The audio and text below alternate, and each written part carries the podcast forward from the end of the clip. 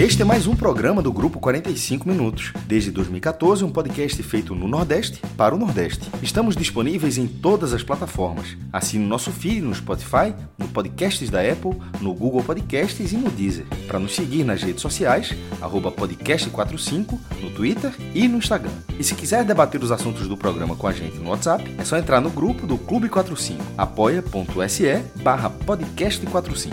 Muito obrigado pela escolha e pela confiança.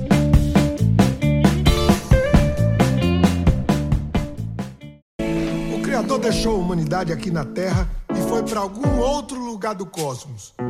Um dia, ele se lembrou de nós e disse: Ah, eu deixei minhas criaturas lá na Terra. Preciso ver o que elas se tornaram. Mas enquanto fazia esse movimento incrível de vir até aqui nos ver, ele pensou: e se eles tiverem se tornado algo pior do que eu posso conceber? O melhor seria não ter um encontro pessoal com eles. Vou fazer o seguinte: vou me transformar em uma outra criatura para ver as minhas criaturas. Ele se transformou num tamanduá e saiu pela campina. Em certo momento, um grupo de caçadores, munidos de bordunas e laços, se encostaram numa paisagem, avançaram sobre ele, o prenderam e levaram para o acampamento com a intenção óbvia de comê-lo. Duas crianças gêmeas que observavam a cena evitaram que ele fosse levado para a fogueira.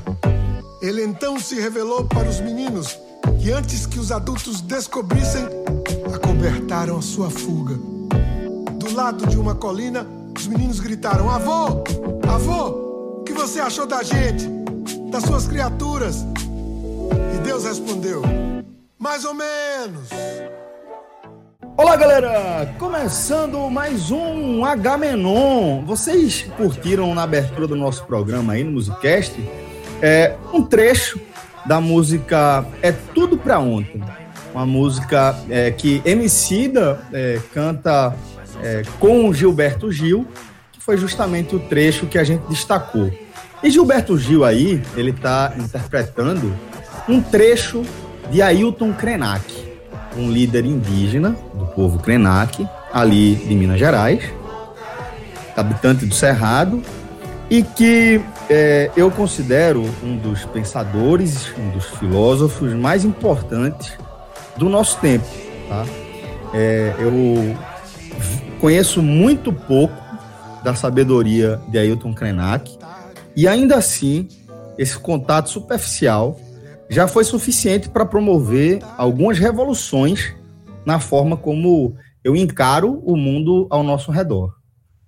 E Ailton Krenak, inclusive, ele foi o entrevistado da edição desta semana do Roda Viva, da TV Cultura. Tive a oportunidade de, de acompanhar, até cheguei a sugerir no nosso H-Menon da semana passada, no nosso On Demand, é, e consegui acompanhar. A gente terminou ali a live, né, a nossa live no Nordeste FC, no canal da, da Twitch do Nordeste FC, e na sequência já emendei ali para acompanhar a entrevista de Ailton Krenak.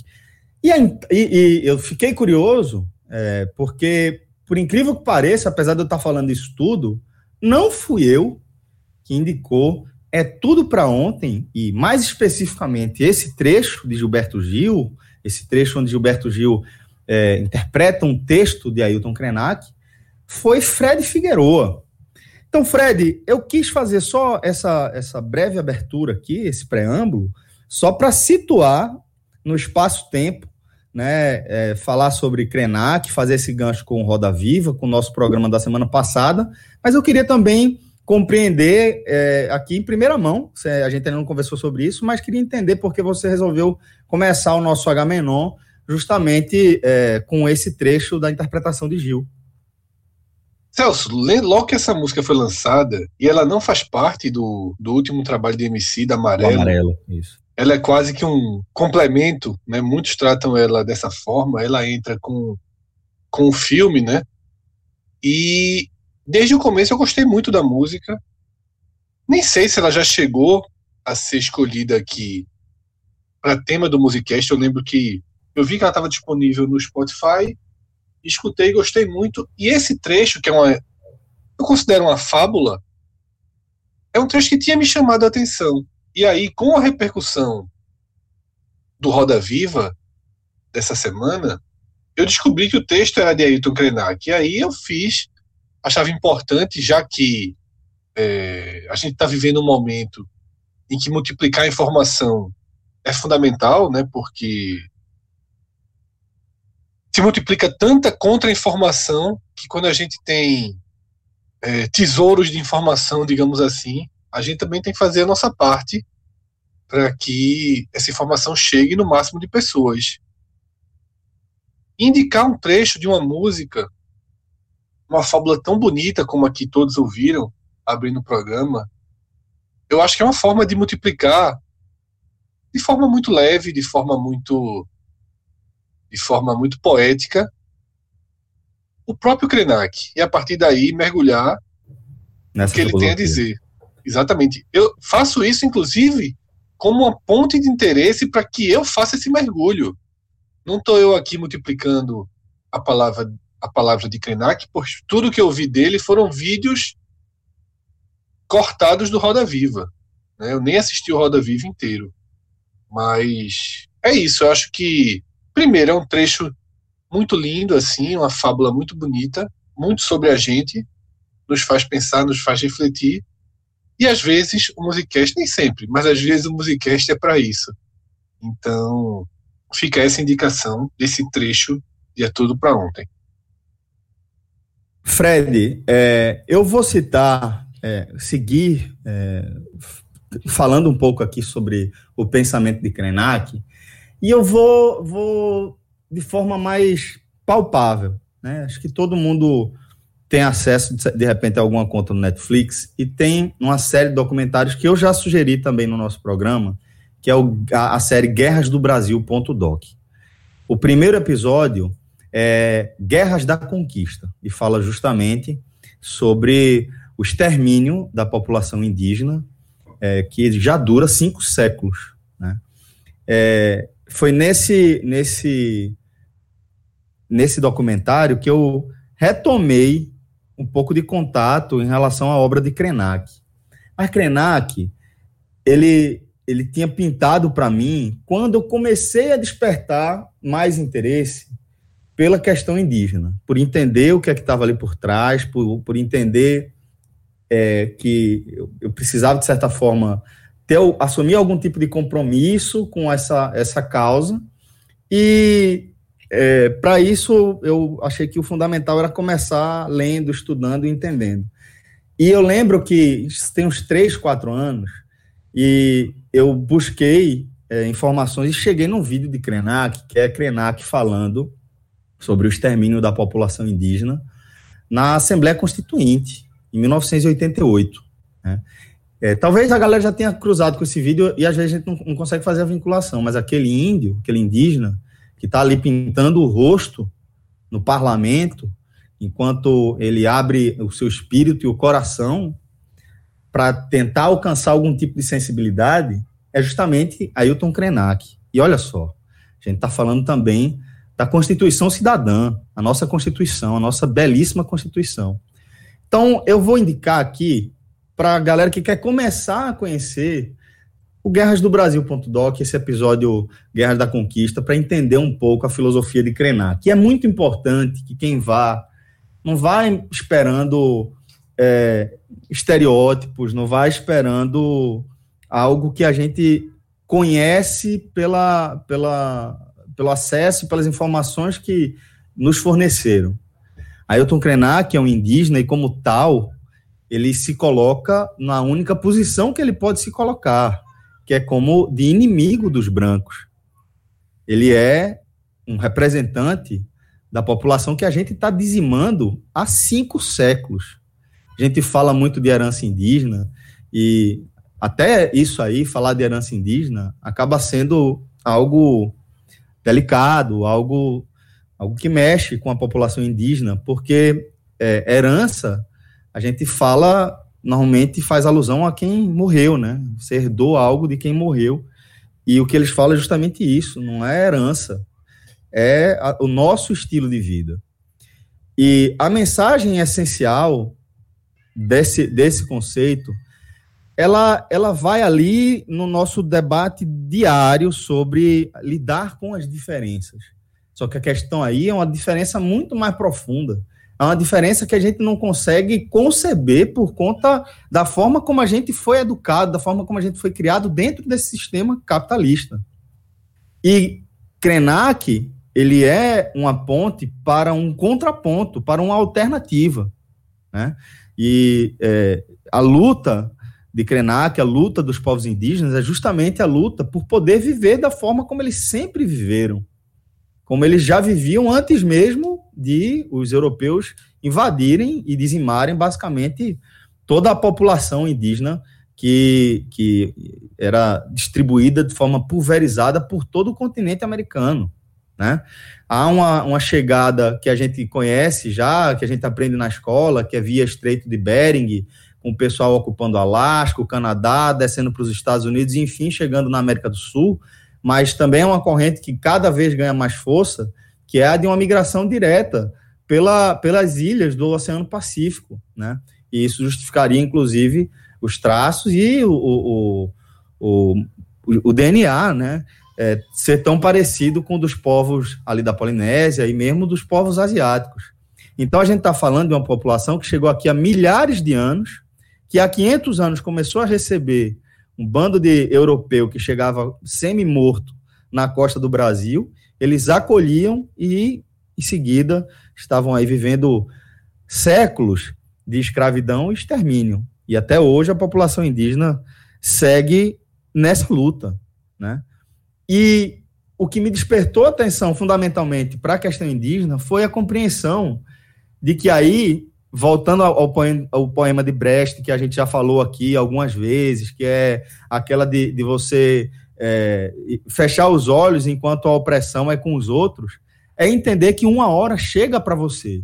E é fundamental entender que chega primeiro contra os indígenas. Entender a luta indígena é compreender a nossa própria luta. É entender, acima de tudo, é, sobre a importância de a gente defender a nossa liberdade. Então, é, conhecer a obra de Ailton Krenak abriu para mim uma pequena janela para a necessidade de ampliar o conhecimento nessa direção, nesse sentido. E quem pôde acompanhar o Roda Viva da última segunda-feira, acho que viu um pouco, né, sobre a habilidade, a, a, a mente de Krenak, né? Teve um, um, momento ali que perguntaram como é que, que o, os povos indígenas sobreviveriam à pandemia, e aí Krenak falou, a gente está tá sobrevivendo a esses governos justamente há 500 anos. Eu estou preocupado é como os não indígenas vão sobreviver, como é que vocês vão sobreviver, né? Teve um momento ali que Vera Magalhães é, fez um complemento a uma crítica de, de Krenak a necropolítica de, do governo Bolsonaro e mais voltado ali ao, enfim, esse cara aí que é Ricardo Salles, é, e aí Vera falou, não, mas ele é um cara articulado, e olhando na cara de Vera, ele falou, Moro também era um cara articulado, né? Então, esse é Ailton Krenak, é esse ícone, para mim, de, de luta, de coragem, de sabedoria, e é, já que você trouxe esse gancho, Fred, eu me permiti me estender um pouco mais aqui nessa análise, não tinha preparado nada, mas foi é, algo que, que eu achei importante, fundamentalmente pelo que você trouxe, pelo espaço que a gente ocupa e pela obrigação, assim como eu enxergo, né, de é, a gente difundir esses pensamentos, de difundir também essa filosofia descerá de uma estrela colorida, brilhante. De uma estrela que virá numa velocidade estonteante. E pousará no coração do hemisfério sul, na América,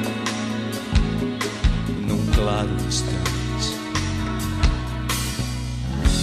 Depois de exterminada a última nação indígena Bom, galera, é, vou abrir a nossa pauta, mas antes de abrir a nossa pauta, eu já vou é, compartilhar aqui com a turma, velho, da alegria que eu tive na tarde dessa terça-feira. A gente tá gravando na quarta e ontem é, recebi aqui o maestro Cássio Zirpoli para uma visita rápida, respeitando o distanciamento social. Ninguém tirou a máscara por um segundo sequer, mas é, me, me, deu a oportunidade de duas coisas. Né? Uma de matar um pouco da saudade do maestro, e a outra de perceber como eu estou sentindo falta dos nossos encontros presenciais. Velho. Então, queria dizer que, que, que nem, nem, é, é, nem me expressei dessa forma, mas, maestro, fiquei muito, muito feliz. Sofia também ficou feliz em receber você aqui. Os meninos já estavam perguntando se você vinha hoje de novo. E por isso queria compartilhar isso aqui com você, já que a gente usa o nosso H-Menon para falar da, das nossas emoções diárias também, né? Meu velho, é, eu estava falando para você quando a gente estava indo para sua casa que eu não lembrava da distância, mas na hora que chega naquela mata fechada, eu disse, pô, é por isso que o Celso está aqui, velho. Assim, é um, negócio, é um lugar, é um lugar retado. Você passa uns minutos com a tipo, a civilização vai diminuindo, diminuindo, daqui a pouco tá mata fechada. Eu disse, pô, o cara, eu, eu pensando assim, que a galera diz que eu estou isolado. Aqui é minha muralha, maestro. É, não é, mas é, é, muito bonito. A temperatura é diferente, o clima é diferente. Pô, você, você tá, tá muito bem localizado. E é como você falou, velho. Primeiro, mesmo os seus meninos dentro de casa, você trabalhando em casa, mas todo mundo ali, a gente ficou de máscara o tempo todo, porque é que. Irmão, ninguém vai furar a quarentena já com a vacina começando a chegar, não, pô. E segurou até aqui, vai segurar até tudo, se Deus quiser, voltar ao normal. Foi bom ver você, a cadeira estava intacta. Embora. Tá aí? Agora, posso dar um spoiler? Claro. Eu acho que a minha cadeira não era essa, Celso. Eu, eu só notei agora. Juro por Deus, sabe por quê? Não, não. não, a minha é do X, pô. Puta que. Não acredito nisso, não. Velho, Cássio, tu passava. Quando a gente tinha a salinha lá, ninguém podia se tratar. Era um filme da porra. Aí tu vai pegar então, a cadeira e pega errada, bicho. Não, mas não tem o que fazer, né? Pô, agora, depois de ano, não tem o que fazer, não. Eu, eu, só, eu, eu, eu, eu notei isso agora. Não. Aí, aí a culpa não foi de Cássio, não. não. Eu que tinha separado essa cadeira. Eu vou até mostrar aqui pra vocês ao vivo se eu tô usando a cadeira errada. Qual é o, número, o adesivo que tem? Não, não tem adesivo. Não tem nada, não. Aqui, ó. Pronto. Ah, deixa, deixa eu mostrar aqui. Pra, então a minha também. Não tem nada. Essa é a da bola. Eu achava que a tua era da bola, mas. É, é a do X. Olha aqui a bolinha aqui, eu não tenho é. agora. Meu irmão, isso, isso, isso, isso é um plot twist, viu? Isso é pra, que, pra quem não tá porra. entendendo, X, bolinha, os adesivos, eram quatro cadeiras, os adesivos, é o que você tá pensando mesmo, são os botões do, do controle do videogame. É. É, é, porque era, era um caderno que eu, que eu comprei para fazer anotação mesmo, que era um caderno do, do PlayStation, né? E aí tinha os adesivos. Né? E aí bolinha, X, quadrado e triângulo. É, triângulo, é, exatamente. O X é esse, o bola é esse e tal. Aí, é... Cássio, aí Cássio passou dois anos sem deixar ninguém sentar na cadeira dele Pra pegar hoje. Vai, e pior não é isso, não, João. O pior é se essa for a cadeira de Fred, porque a cadeira de Fred. Aí tá morta, aí tá é, morta. Aí, é pior, mas, mas se ajeitou, ela tá, ela tá fixa ela, aqui. Ela tá fixa, ela tá firme. Eu apertei todos os parafusos aí, botei o White Lobe, eu acho que ela tava tranquila. Deixa eu só voltar sobre a passagem da casa de, de Celso do lago. Vi tudo, viu? E, e, acertei todos os peixes que tinham no lago. Foi, foi, fiquei impressionado. Mas olhou assim, isso é uma espada? Eu fiz, aí, eu olhei aí, esse, aí depois, é. tri, aí eu disse, tem mais o quê? Eu disse, trico, aí, tricogate e qual outro, meu. Deus? E gupe. Por que é que não tinha aquário, peixe-espada? Tricogate e... é clássico, pô. É, tricogate é um pouco maior. Eu, eu botava em, em aquário diferente, mas no aquário ter gupe e ter espada, isso é muito clássico, pô. Isso, isso. Muito. Aí, ele. E tem um maiorzinho, eu disse, japonês, né? e era. É, é, um gordinho, mas ele chamou outro nome. Qual o nome que falou? Kingyu. Ninguém nunca usou esse nome. Eu disse, Celso, é japonês. é japonês ninguém, japonês. Nu, ninguém nunca falou. E a descrição foi: é o gordinho com olho esbugalhado. É. é.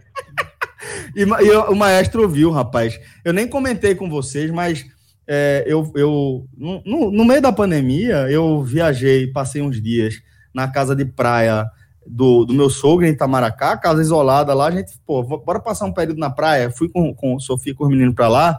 Nesse meio tempo, a minha bomba queimou e eu perdi todas as minhas carpas, velho. Perdi as cinco carpas que eu tinha e justamente esse quinho. Os peixes menores sobreviveram. Aí é, eu, eu, voltei, consertei a bomba. A bomba de oxigênio. É, a bomba de oxigênio. Aí consegui. É, o, o, lago se salvou, né? Mas aí eu tive, vou ter que comprar é, outros, outras cartas. Eu achei aí. que aquele lago daquele tamanho não, era, não precisaria de oxigênio, não, meu irmão. Assim, eu, eu, eu me surpreendo. Mas eu acho que é por causa das plantas, como você falou. Outra questão. Tem um coelho lá. um coelho Porque eu já vi, eu já vi, já apareceu o coelho selvagem aqui, que é tapiti, eu até falei para vocês. Um coelhinho marrom, bem bonitinho, mas é o coelho selvagem. Agora, o coelho que tem lá é coelho de Alice do País das Maravilhas, meu irmão. É, é a coelho, cabeça de leão, mestre. É a imagem clássica, é, a orelha grande, branco gelo, assim. Olho claro. Lá, daqui a pouco começa a pular. Tum, tum, tum, Oxi, meu irmão. a Alice do País das Maravilhas, total o coelho que tá solto ali, meu irmão. E os meninos pra cá e pra lá tão bem demais, meu irmão. Que bom que Jabuti, tá tudo certinho E o Jabuti também que você viu. Fugindo, né? Fugindo. Tá até agora, tá até agora fugindo. Tô né? dizendo, João, verdade. Porque esse cara criou um cercadinho pro jabuti, pô, grande. Mas é um cercadinho. E ele disse que tem uma, uma fresta que tava aberta. É, enfim, durante a vez que ele fica aberta. O jabuti olhou assim, oxi, tá é aberta, é pai. A bronca, a, bronca vai ter, a, bron, a bronca vai ser no dia que esse, esse jabuti subir no coqueiro. O jabuti ligou o cash, meu irmão. O já tava 50 centímetros depois da grade. Mas foi isso, velho. E assim, foi muito bacana, muito mesmo. Acho que o Maestro matou até um pouco da saudade da salinha, né? Porque é, muito você parecida. foi muito, velho, foi muito preciso. Você muito falou, parecido. parece um estande da salinha, né? É, não, parece, é, parece assim. É, o cara vai na Disney, ah, que a gente recriou na Disney aqui o universo de Harry Potter, criou aqui o universo dos Vingadores, então vai parque temático e tal. É a mesma coisa, é como se ah, vamos fazer aqui um passeio sobre o podcast aqui, ó, essa sala aqui, aí mostra. É, é, igualzinho, é uma miniaturazinha, é, o, é, o, é, a mesinha do, do botão ali atrás, aquele armário preto cheio de coisinha, o troféu. Pô, é muito, parecido. o boneco a, mesa barro, tem, tem um boneco de barro também, não? O boneco de barro estão dentro de uma mala aqui, viu? Não estão guardados, né? Não, tá Agora, uma coisa tem, que não aparece só tem aí... Um, só tem um boneco que ele tá ainda na caixa acoplada da, do vaso sanitário aqui do, do, do, da minha é, área de é apoio, mas eu não vou revelar qual é o boneco, não. É, é, o de Lucas. É o de não, Lucas. deixa, eu contar, deixa eu contar a história. Primeiro, uma hum. observação. A galera que de vez em quando que assiste a live de Celso, ele joga o videogame da, do lado esquerdo dele, meu irmão. O cara criou um arsenal de assim, negócio assim. Então, ó, desligou na hora que ele tá vendo na live, ó, botou off, vira a cadeira, que é a cadeira giratória, vira a cadeira e, meu irmão, e, é, e, é, e, e mete o PS ali. Agora a história é. era a seguinte: eu tava há muito tempo, muito, porra, se é muito tempo que eu não saio daqui, quanto, quanto mais na casa de Celso. É, e, e, assim, aí eu fui pela Caxangá, né?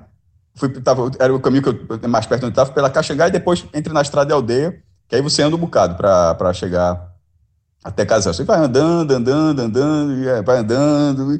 Enfim, para quem vai uma vez, é, parece ser muito mais fácil. É, e continua. Para Celso está acostumado, beleza, mas para quem não está, assim, porra, meu irmão. Aí daqui a pouco andando, aí aparece uma placa é, placa dessas de, de, estrada, né? Placa publicitária, aquela, aquela clássica, verdinha, Águas com as finas. pontas curvas, é, com a lista branca, o número branco, não sei o que, é placa de, de informação de, de, estrada normal, estrada estadual, estrada federal. Aí, águas finas, acho que era 3 quilômetros. Tá, isso já, tava, já tinha dado muito, certo? Muito.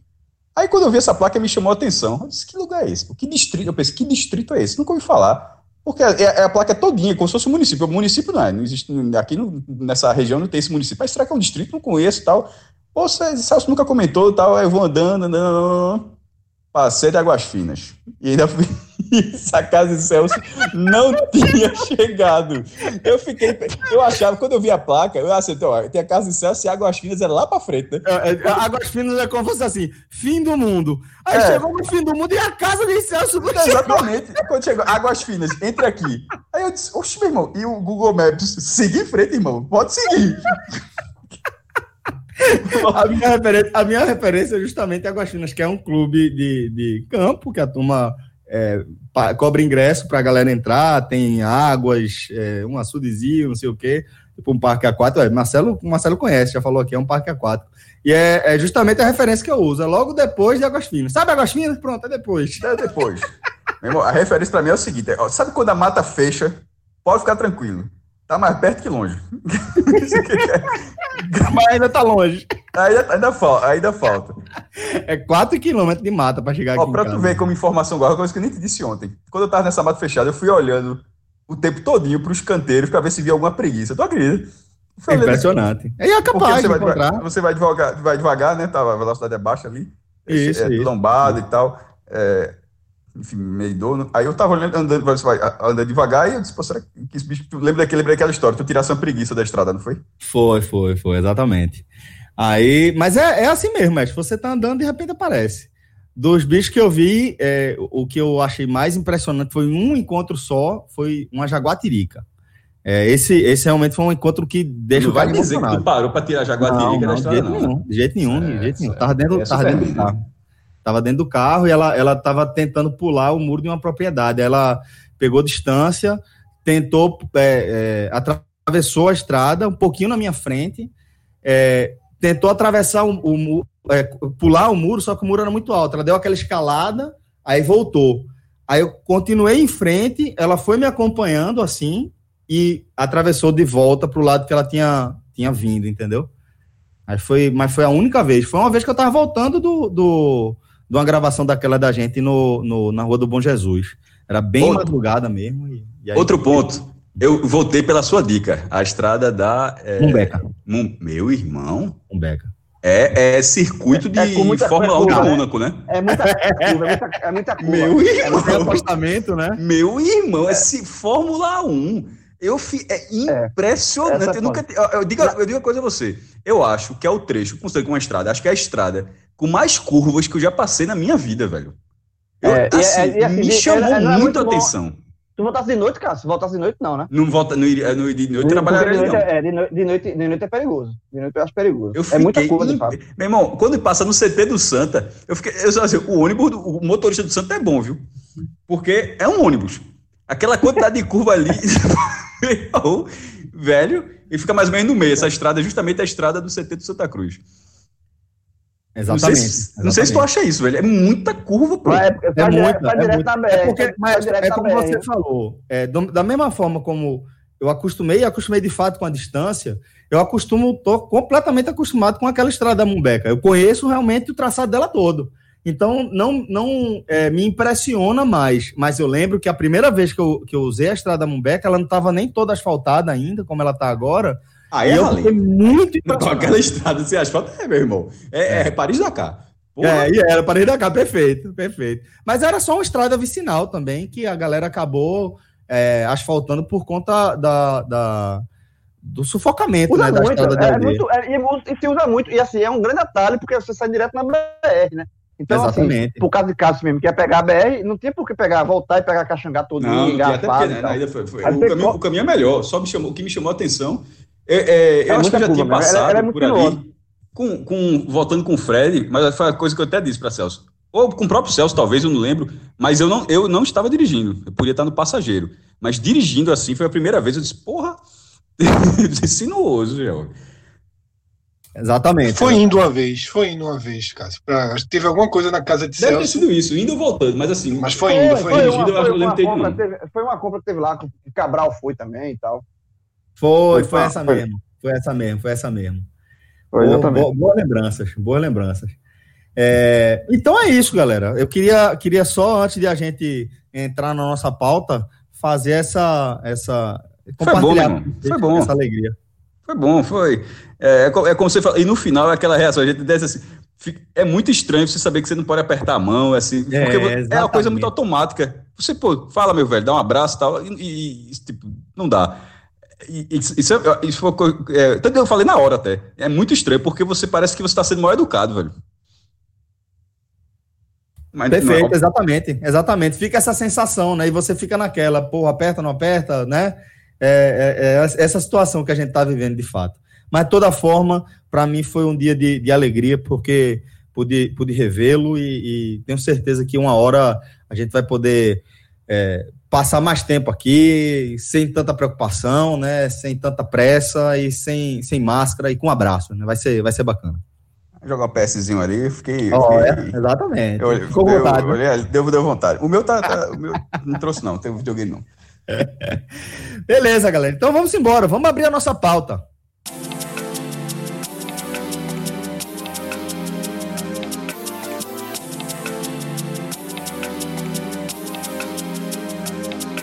Fred, imagino que Ailton Krenak, Aldeia, Bicho Preguiça, não deve ter despertado o interesse da turma, não, né? Zero, Celso, zero. Nem Krenak, né? Que inclusive, é, brincadeiras à parte, era o único que poderia estar, né? Já que foi um evento da televisão, mas na TV Cultura, uma roda, um Roda Viva não é suficiente. Ou não costuma ser suficiente para tamanha mobilização. Agora, Nessa quarta-feira, quando a gente grava esse programa, o segundo termo mais buscado do Brasil e me chama uma certa atenção até, e vale até como o primeiro, porque o primeiro é o UOL, BBB, que é justamente para as pessoas vão na enquete e ter uma noção da parcial, né, de como está o desenho da saída desse paredão. Vou deixar mais um viu agora, eu vou ver, tu falar assim, eu vou lá para ver exatamente isso. É, e acho que a gente pode até ser logo o segundo tema, porque até surpreende nessa né, saída de João, mas me chama muita atenção, Celso, que o segundo termo mais procurado no Brasil é Augusto César. É um, Mais uma um... vítima da Covid, né, Fred? Isso, é, nome forte segundo, da. segundo, segundo, é, segundo nessa quarta-feira, da, da música, um fenômeno da música, um ícone da música brega pernambucana, né? E que morreu aos 61 anos. Demais. E eu já cruzei demais com o Augusto César, porque ele, quando começou a questão de, de pirataria, né? Ele, ele fazia os discos e vendia numa, num carro que ficava no centro da cidade, na rua da Imperatriz, eu acho. E eu já cruzei várias vezes, é, andando ali na cidade, no centro, ali por volta de 2010, 2000 e um pouquinho, ele vendendo os próprios CDs no carro, anunciando tal. E ele já era, quando ele, ele vendia esses CDs, ele já era um cantor conhecido do, do nicho, né? Do, quem costuma gostar de, dessas músicas bregas, uma música romântica e tal. E ele partiu por isso, assim, ele, ele rompeu no gravadores, ele disse, ó, vou fazer minha... Eu vou vender meus próprios discos, meus próprios CDs.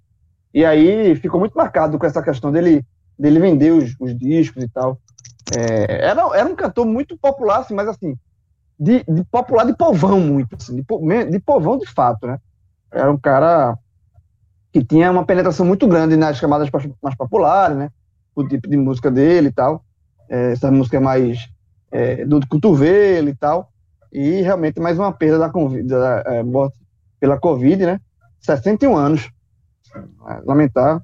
Deve gerar, João, no público, no público Rio, São Paulo, de quem está fazendo essas buscas, um, algo parecido que quando morreu aquele sertanejo no acidente de carro, que a gente não conhecia e ele era um fenômeno né, de sucesso dentro de, um, de uma região do país, porque o Brasil, ainda nos tempos né, da, da comunicação completamente ramificada como a de hoje, o Brasil é um país muito grande, ainda tem seus, seus bolsões né, de consumo cultural. Então, acho que muita gente está buscando saber mesmo quem é Augusto César, porque, queira ou não, ele foi noticiado hoje no Brasil todo. Ele é um cara relevante para um bolsão cultural. Acho que Sim. um pouco além do Recife, acho que no Nordeste, eu vi jornais do Ceará também trazendo notícias sobre a morte de Augusto César. E fica aí também nessa. Essa... 35 anos de carreira, 61 anos, assim. E, e quando eu falo assim, 61 anos, é, é, não é, ele não estava no, naquele grupo de risco clássico. Não, é jovem. Né? uma pessoa de 61 é. anos que morre hoje é, é jovem, pô. É, exatamente, é isso que eu tô falando. Não era aquele. Da coisa, não era um cara, um senhorzinho de 80, não. Pelo contrário, 61, estava nativo ainda e tal. E, mais uma vez, foi muito rápido, né? Eu estava vendo a, a, notícia aqui, ele se internou na segunda, Caetano vai fazer 80, e, João. Ele é, é, ele é 17 anos mais novo que Caetano. É, é Roberto Carlos fez 80 segunda-feira. Então, assim, é, ele, ele e foi muito rápido. Ele se internou na segunda-feira, né, foi entubado na terça e, e, veio falecer na quarta, né? É, assim, foi muito uma, uma, coisa, mais uma vez, assim, é uma, uma doença muito traiçoeira, né? Muito cruel. E é, a gente está enfrentando mais uma vítima aí, lamentavelmente. E ainda nesse contexto né, de vítimas da Covid, seguem as procuras por notícias de Paulo Gustavo, né, que tem se recuperado.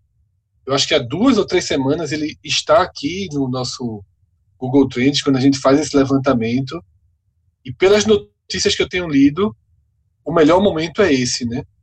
Ele foi passou por, um, por situações muito difíceis, cirurgias. Eu nem entendi direito os procedimentos é, é. que foram nos, aos quais ele foi submetido, mas ele vem resistindo e já tem um desenho aí de dias melhores, né, de sair do hospital em breve, vem lutando muito, né, Paulo Gustavo, e pode acabar sendo até um símbolo dessa luta, né, porque eu acho que todos que passaram tanto tempo assim, ou até menos tempo, acabaram morrendo, né, e Paulo Gustavo, ele pode até virar essa página, a gente tá precisando de algumas viradas de página, e seria muito muito bonito, né, para o país ter de volta Paulo Gustavo, um artista tão tão importante, né, pro, pro tão popular, segmento. tão querido por Isso, tanta gente, né? Isso para o nosso tempo.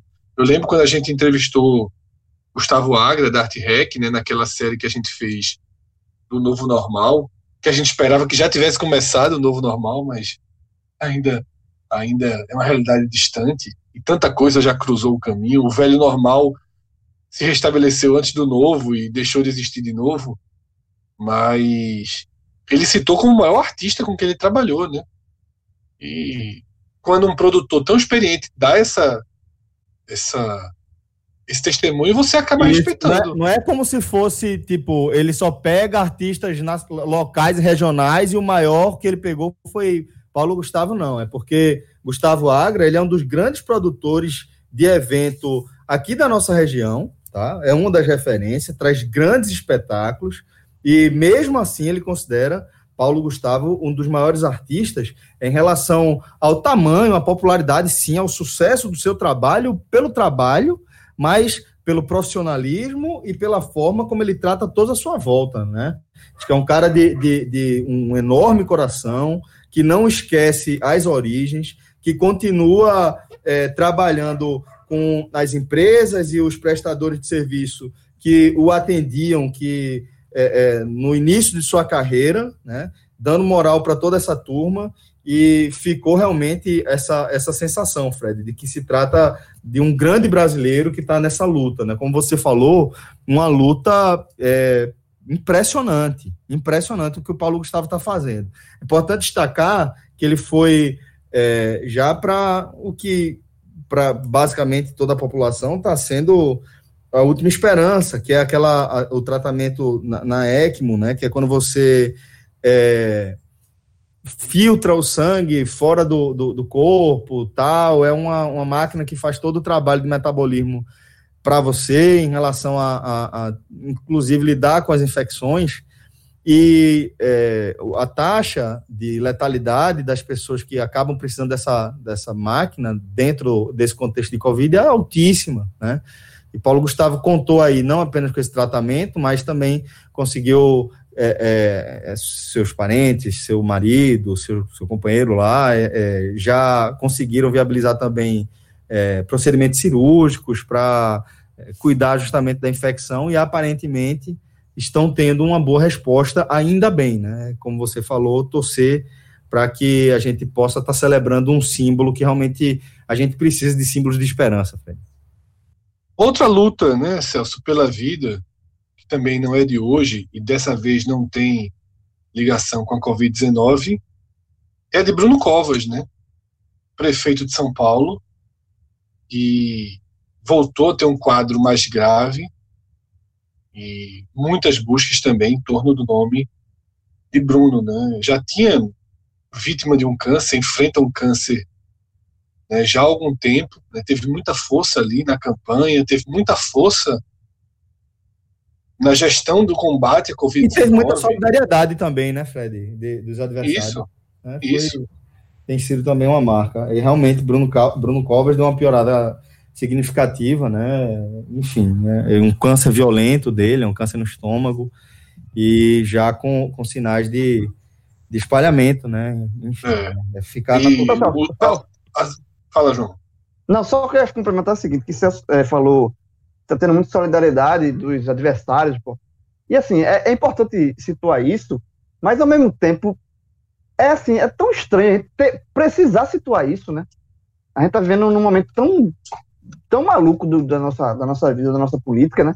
Que, velho, é adversário político, não é inimigo, você não tem que desejar mal de ninguém. Então, quando é necessário pontuar que mesmo os adversários estão é, sendo solidários a situação do quadro de saúde de Bruno Covas, o nome disso é humanidade, velho. Sabe assim, e, e é muito triste, e, e, mas necessário, infelizmente, fazer essa pontuação que o Celso fez. Porque a gente já viu é, por questão de política, é, comemorar morte, doença, sabe assim, esse, essa, essa raiva toda, esse ódio todo que tomou conta do nosso cenário político também. Assim, é, as pessoas morrem, que e comemora que o parente tá doente, isso aqui. Velho, isso, isso não tem nada a ver com política, isso, isso é desumano. Né? Então, só para registrar isso, que como você falou que é, o prefeito de São Paulo recebeu, está vencendo, é, é, recebendo a solidariedade dos adversários políticos, isso é o que se espera, né? Isso é o que se espera de, da gente, né? De, de, de seres humanos. Assim, de questão política, de, de divergência de ideias, a gente debate. Mas saúde com o outro, ninguém quer, ninguém deseja, ou não deveria, né? Não deveria desejar o, o mal para ninguém, velho, assim, de saúde, nem para ninguém, nem para família, nem para nada, velho. O resto a gente debate, o resto a gente discute, a gente fica de mal, a gente debate, sabe? Mas, mas é tudo dentro de um, de um limite que nos torna seres humanos, velho, não animais. Então, só para passar, para não passar batido isso, porque quando Celso falou, acho que me veio essa necessidade de falar, tocar nesse ponto também. Celso, seguindo uma uma passagem mais triste, né, das buscas e foi uma semana realmente que tivemos muitas buscas nesse nesse perfil, né, de, de doença, né, luta pela vida e morte. A dubladora de Peppa Pig, tá? É, e também de uma personagem daquele seriado Gilmore Girls, e também de algum personagem do Rebelde, né, dessa série, Ana Lúcia Mendes, ela ela morreu, né, teve um AVC, e acho que até pela importância aqui para o Brasil, né, o dublador acaba tendo uma relação muito afetiva, assim, com as pessoas, porque acaba identificando os personagens, e tivemos muita, muitas buscas, né, na verdade, mais de um milhão, essa estaria acima de todos os termos que a gente debateu até aqui, da atriz Ellen McCrory, ela... Peak Blinders, né? Exatamente. Eu a conheci, né, por Peak Blinders, mas ela tem um público muito grande também por Harry Potter, né? Sim, ela tem apenas 52 anos, tinha apenas 52 anos, é, era casada com Damian Lewis, né, um ator também conhecido, e acabou também mais uma vítima do câncer, né? E as buscas foram muito grandes, porque tanto Harry Potter, que é um fenômeno, a gente não precisa explicar, tanto Peak Blinders, que se tornou um fenômeno recente, né? A série é engraçada a história, porque é uma série que explode na quarta, quinta temporada, né? Talvez o maior momento de sucesso da série seja a espera pela próxima, né? Muitas pessoas conheceram ali na pandemia, talvez tenha sido a série é, que mais explodiu durante durante a pandemia. Quem não conhece o, o o Damian Lewis, ele é o ator principal de Billions, né?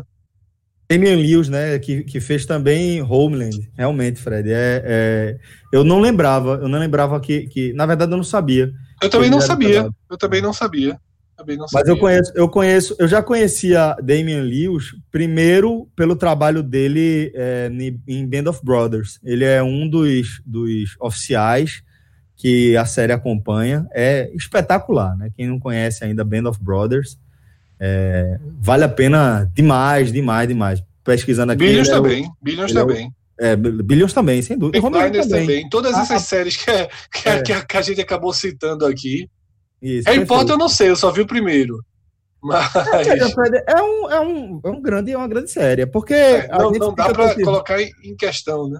Não, não dá. A gente fica, fica com essa brincadeira porque é uma geração depois da nossa, e tudo que é uma geração depois da sua, você fica, ei, peraí, que é meio que uma resistência, né? Não, não tá sendo feito para você, você meio que sente falta é, dessa, desse protagonismo. Acho que é um pouco disso. Mas é, para uma geração inteira que vem aí depois da gente, Harry Potter é, é um ícone, pô, é um ícone da cultura. É um negócio que daqui a mais 10 anos vai estar tá sendo reverenciado como um, uma das grandes obras de, de influência dessa, dessa galera toda aí porque uma, foi, foi uma, um negócio meio multiplataforma, sendo lançado ali em tempo real, né, os livros e os filmes tal, se tornou um enorme fenômeno, e sem dúvida é, são, são referências muito importantes que mostram o tamanho é, dessa, dessa perda e também o tamanho da mobilização em torno é, da, da, da morte dela, né, Fred?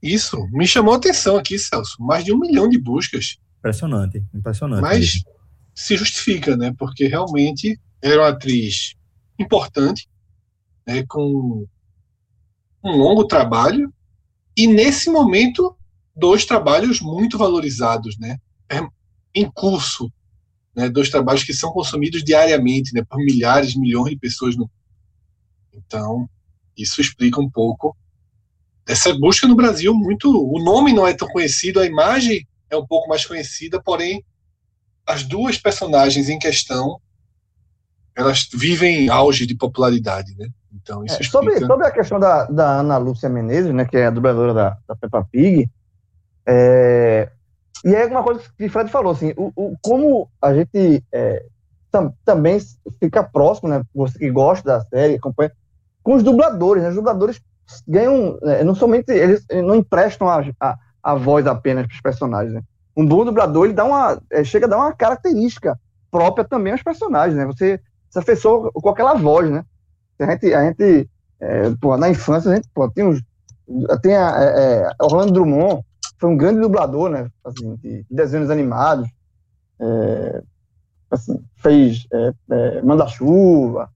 é, vários desenhos da, da ele fez, ele, ele fazia... Scooby-Doo, é... Scooby-Doo, Scooby-Doo é o clássico. Isso, isso. Scooby-Doo é um clássico. Então, assim, é, você, você fica muito... A voz que, que você consome, né, que o Brasil consumiu, é a voz do Orlando Drummond na casa do Scooby-Doo, é a voz da Ana Lúcia Menezes na, na questão da, da Peppa Pig. Então, é, é, quando acontece isso, que você, que o personagem perde quem deu a voz para que você a, aprendeu, é, é óbvio que você sente muito, pô. É como, aquele, é como se aquele personagem que você conheceu também tivesse morrido, sabe assim? Mesmo que seja só um desenho, seja só uma série, um, personagem de um filme. Mas é demais. E, porque quando a, a, acontece da troca da, da voz, né? cria um impacto. Pô. Muitas vezes você não gosta, você está afeiçoado, você está familiarizado com a voz, você aprendeu a acompanhar aquele personagem com aquela voz. Na hora que troca isso. Os Simpsons é, foi super difícil a troca, né? Foi de Homer, né? Mais, a, voz, a, voz, a voz de Homer. É, quem, pronto, Chaves também teve aconteceu isso também, o dublador do, do personagem Chaves. Houve uma troca e também não foi assimilado de, de cara. Então, é, é os, os dubladores, e o Brasil tem grandes dubladores, trabalha muito bem essa questão da dublagem. Porra, é... Falou um especialista aí, né? É, exatamente. É, é, é, a Argentina não tem tantos, né? A França não tem tantos, mas o Brasil. O Brasil tem uma escola de dubladores. Fred, versão brasileira, Herbert Richard. Isso é um clássico, porra. versão, versão brasileira, Herbert Richard. Herbert Richard. Meu irmão, isso é sensacional, velho. Você, eu lembro. Eu Porra, lembro que. Que e tinha outra que é versão brasileira AIC São Paulo. Essa já não é uma segunda divisão. Mas, é... cara, mas e, Herbert e... Richards é clássico, primeiro de Série A.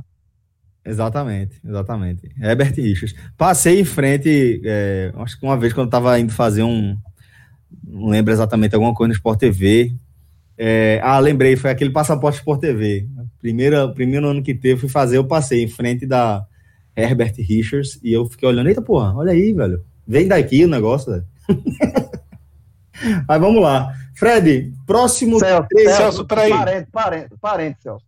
Quando eu fui no Rio, que eu passei na rua Saturnino de Brito, eu arrepiei, meu irmão. Vontade de mandar carta pra turma, né? Pra Xuxa, porra. Rua Saturnino de Brito, 730. Meu irmão, Rua Saturnino de Brito fica ali perto do, do Jardim Botânico do Rio. Meu irmão, quando eu vi a plaquinha, eu digo, meu, aqui, ó. Rua a Herbert Richards também. É por ali, né? É, João, é também. No Google tem tudo. Encontrei aqui lista definitiva de todos os filmes e séries dublados pela Herbert Richards. Puta merda, velho. É muito. Tá- é muito. Aí tem um aviso, tem um aviso assim, ó. Observação. Essa lista está sendo criada e todo dia será colocado de 100 a 200 filmes na lista. Porra. Meu amigo. Só tinha ela, então, né? Basicamente. Meu amigo, é muito Não, filme. Assim, era, era, a Herbert Richards era, era a série Todos os rocks, o, todos os rocks. É, todos os rocks, tudo é Herbert Richards. Tinha um AIC São Paulo, que quando você pega um filme, que é dublado assim, versão brasileira, AIC São Paulo, você já. Ih, meu irmão. Ih, meu irmão, esse filme aqui né, é meio, meio série B aqui. Isso aí o, o Herbert Richards, quando vem, era versão brasileira, Herbert Richards já ajeitava a cadeira mesmo. Tem coisa boa por aí. Mas aí, se São Paulo, tu ficava meio desconfiado. Vem coisa boa. Se Fred for, for ler essa lista todinha ainda, vai se acabar de rir com as coisas boas que tem. Não, mas a lista é impossível de ler. Ela é. 90% dos filmes, né? É... Posso ler a história, viu? Se quiserem, do, do estúdio Herbert Richards. É, estúdio de. Estúdio de. Lê, lê, lê, lê, lê. Estúdio... Lê, lê, curioso, João curioso. precisa, pô. João precisa. Eu, eu tô curioso. Estúdio de Eita, dublagem. rapidinho, Eu botei aqui, ó. Versão brasileira. E, Veja, essa era, era a série B. Versão brasileira. Alamo. Ah, é, Alamo, é, mas- Alamo Não é tinha um. Viacom também, não Ah, tinha? mano. Viacom. É melhor que, que a IC São Paulo, Alan. Versão brasileira. Alamo. Puta, meu irmão, era muito, porra, muito clássico isso. cara. Vamos lá para a É. história? Vai, por favor. Alamo. Estúdio de dublagem e legendagem, localizado no Rio de Janeiro, né, fundado pelo empresário Herbert Richards. Foi um dos primeiros estúdios do tipo no Brasil. Em seus tempos áureos, chegava a dublar uma média de 150 horas de filme por mês, o que, o que, o que correspondia ao total de 70% dos filmes veiculados nas salas de cinemas do país. Pois é. A empresa foi fundada em meados da década de 50 é, e che- chegou ao fim em 2009. Tá? Possui até hoje os maiores estúdio- estúdios de dublagem da América Latina, com a área de mais de 10 mil metros quadrados na região da usina, no bairro da Tijuca. Ah, é Tijuca. É isso mesmo. Isso.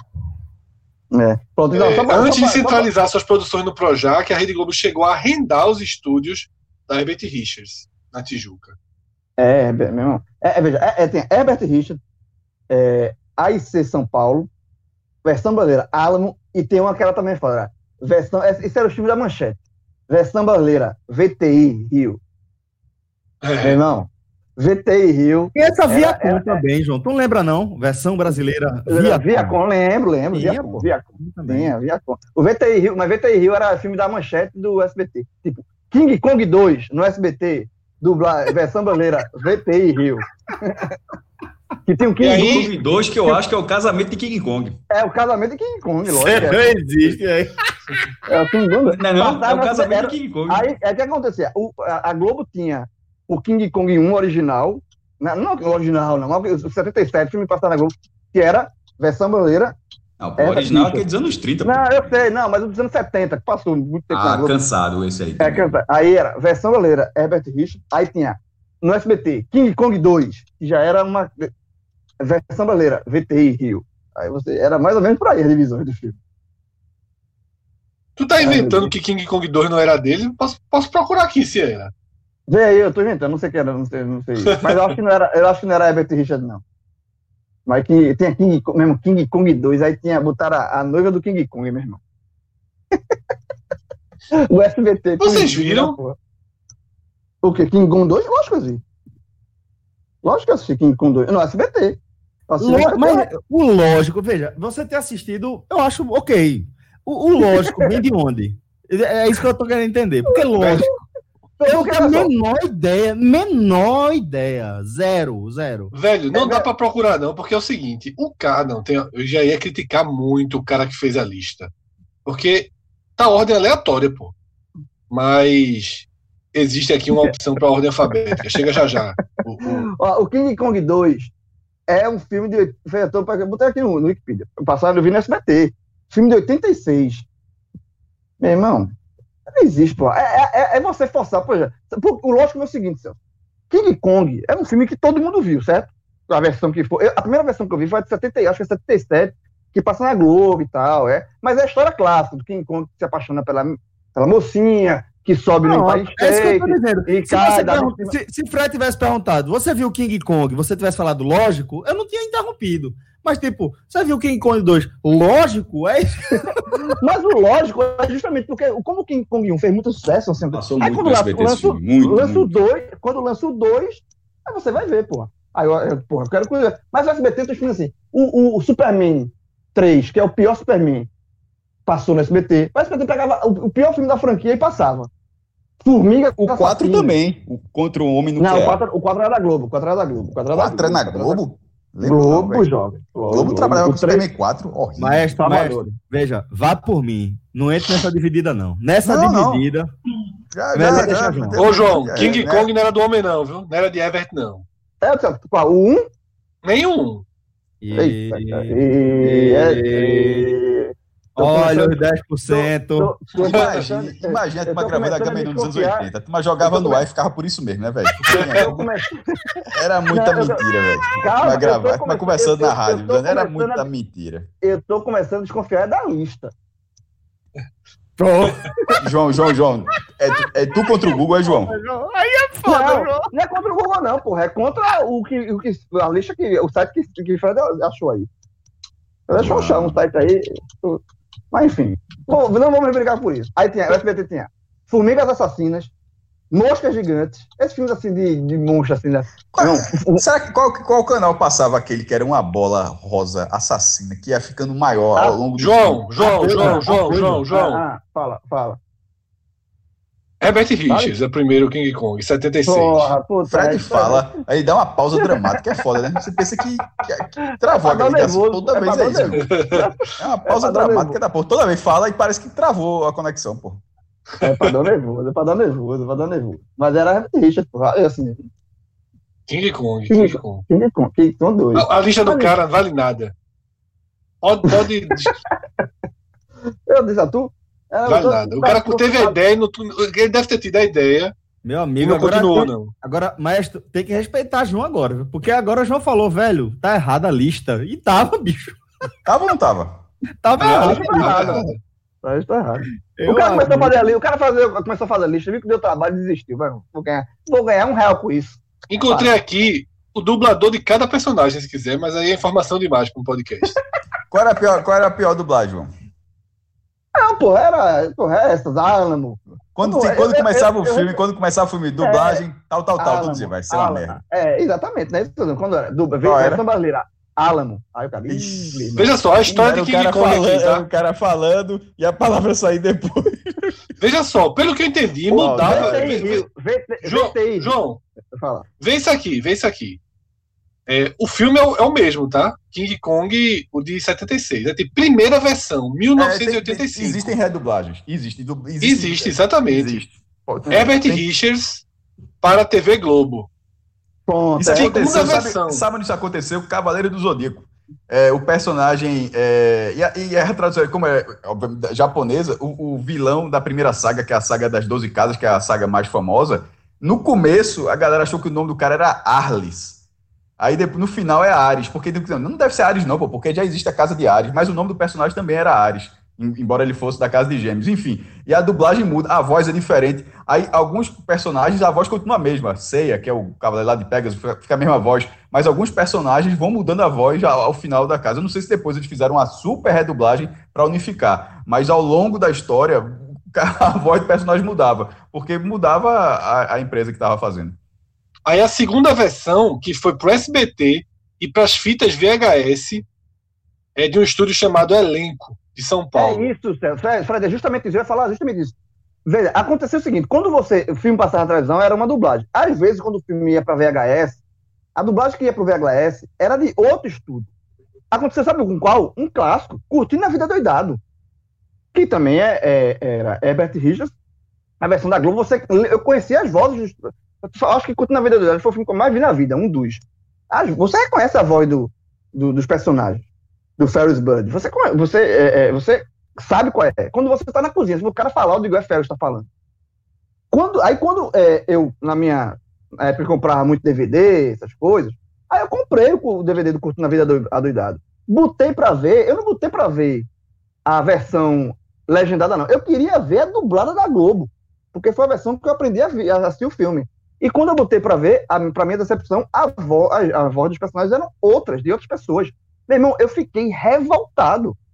Eu, disse, meu irmão, eu fui, eu fui ludibriado, porra. Sabe aquele, a brincadeira do, do, do pica-pau? Fui tapeado, pronto. Fui tapeado, porra. Foi O King Kong isso. 2, o King Kong 2 que vocês chamam, que vocês dizem é de 2005, é? 86. O 2? É, pô. É porque, é, exatamente. É porque depois do King Kong foi refilmado, Jack Black. Aí fizeram. já, agora tá, já, tá, tá brigando até com Godzilla, meu irmão. Já fizeram. Vida um, um, Kong, agora brigando com Godzilla. Eu tô falando dos clássicos. Dos Achei um site sério, viu, sobre dublagem. Ah, briga é muito mal que tu imagina, João. No final, Dublagem pede. os caras apertam as mãos. site sobre dublagem. diz, Fred. Não, só tô dizendo que encontrei um site sério sobre dublagem. Dublagem Dubla- Pédia. Tô, né, vou entrando aqui. É, tudo quanto é pédia, você respeita um pouquinho. É. Quando tem não sei o que Ô, João. você... Ah, Tu chutasse o negócio no ar, que foi foda aqui também, vice. por quê? A No- escola brasileira de dublagem é respeitada no mundo, porra. Eu tô dizendo a tu, porra. É do respeitada. É, é respeitada. Fred, isso aí eu sabia também, pô. Na moral, eu- isso aí é falado direto, porra. É, escola Falado do- direto. Mano, Tem, é tem outros pegar- encontros, meu irmão. Tem outro, outro o, o, o cara que faz o, o Goku é uma lenda, porra. Oxi, pelo amor de É, Deus, meu irmão. Isso aí. A dublagem brasileira é considerada uma das melhores do mundo, ficando atrás apenas do Japão. A É, dublagem ela- chegou ao Brasil em 1937 com a dublagem do filme Essa do Branca de Japão, Neve e os Sete Anões. essa do Japão, a turma joga na mesa pra dizer que. Duvido que não seja. É do Japão. Duvido Vai duvidar. seja. Vai fazer o quê? Vai fazer, Vai fazer o o quê? quê? Não tem como, né? É, Mas joga na mesa é, é boa, é, Agora, boa, é, boa, é boa mesmo. o, o, aí o negócio de dublagem, por exemplo. Tinha aquelas novelas mexicanas que vinham para SBT, que era um clássico, né? Que era uma dublagem mal feita, que a, a dublagem não batia com a boca, né? A boca falava um negócio, aí a boca parava de falar e a voz continua saindo. Tinha uns clássicos, assim, da, dos, desses. é, é, das, das mal feitas também. Que era. Viraria, virar até piada em programa de humor e tal. Mas a dublagem brasileira, séria, bem feita, desses estudos todos que a gente citou aqui, era, porra, dublagem brasileira respeito. E, e, e se eu pegar um filme antigo, dos anos 90, tá? tipo, eu, só, eu só gosto de ver ainda com a voz, se eu conseguir pegar a dublagem original, eu não, eu não faço questão de ver legendado, não. Eu, vejo, eu vejo dublado tranquilamente, as dublagens clássicas, tranquilamente. Eu odeio. Não, as clássicas, as clássicas, hoje em dia eu não vejo, não. Quando lança um filme atual pra tu, Não, tu não vai ver, tu vai É. ver rock, rock é, com a dublagem. É, é, se a, a, a, a, a de Stallone, a da Rock, é, pô, é bom demais, pô. puta merda. pô. Mr. T com uma voz fina, porra. Mr. T com uma rock, rock. E ele fala assim, rock. Você não é de nada, você não é de nada. pô? Quem é esse personagem? Mr. Mr. T. Esquadrão, como era? Esquadrão classe A, não era?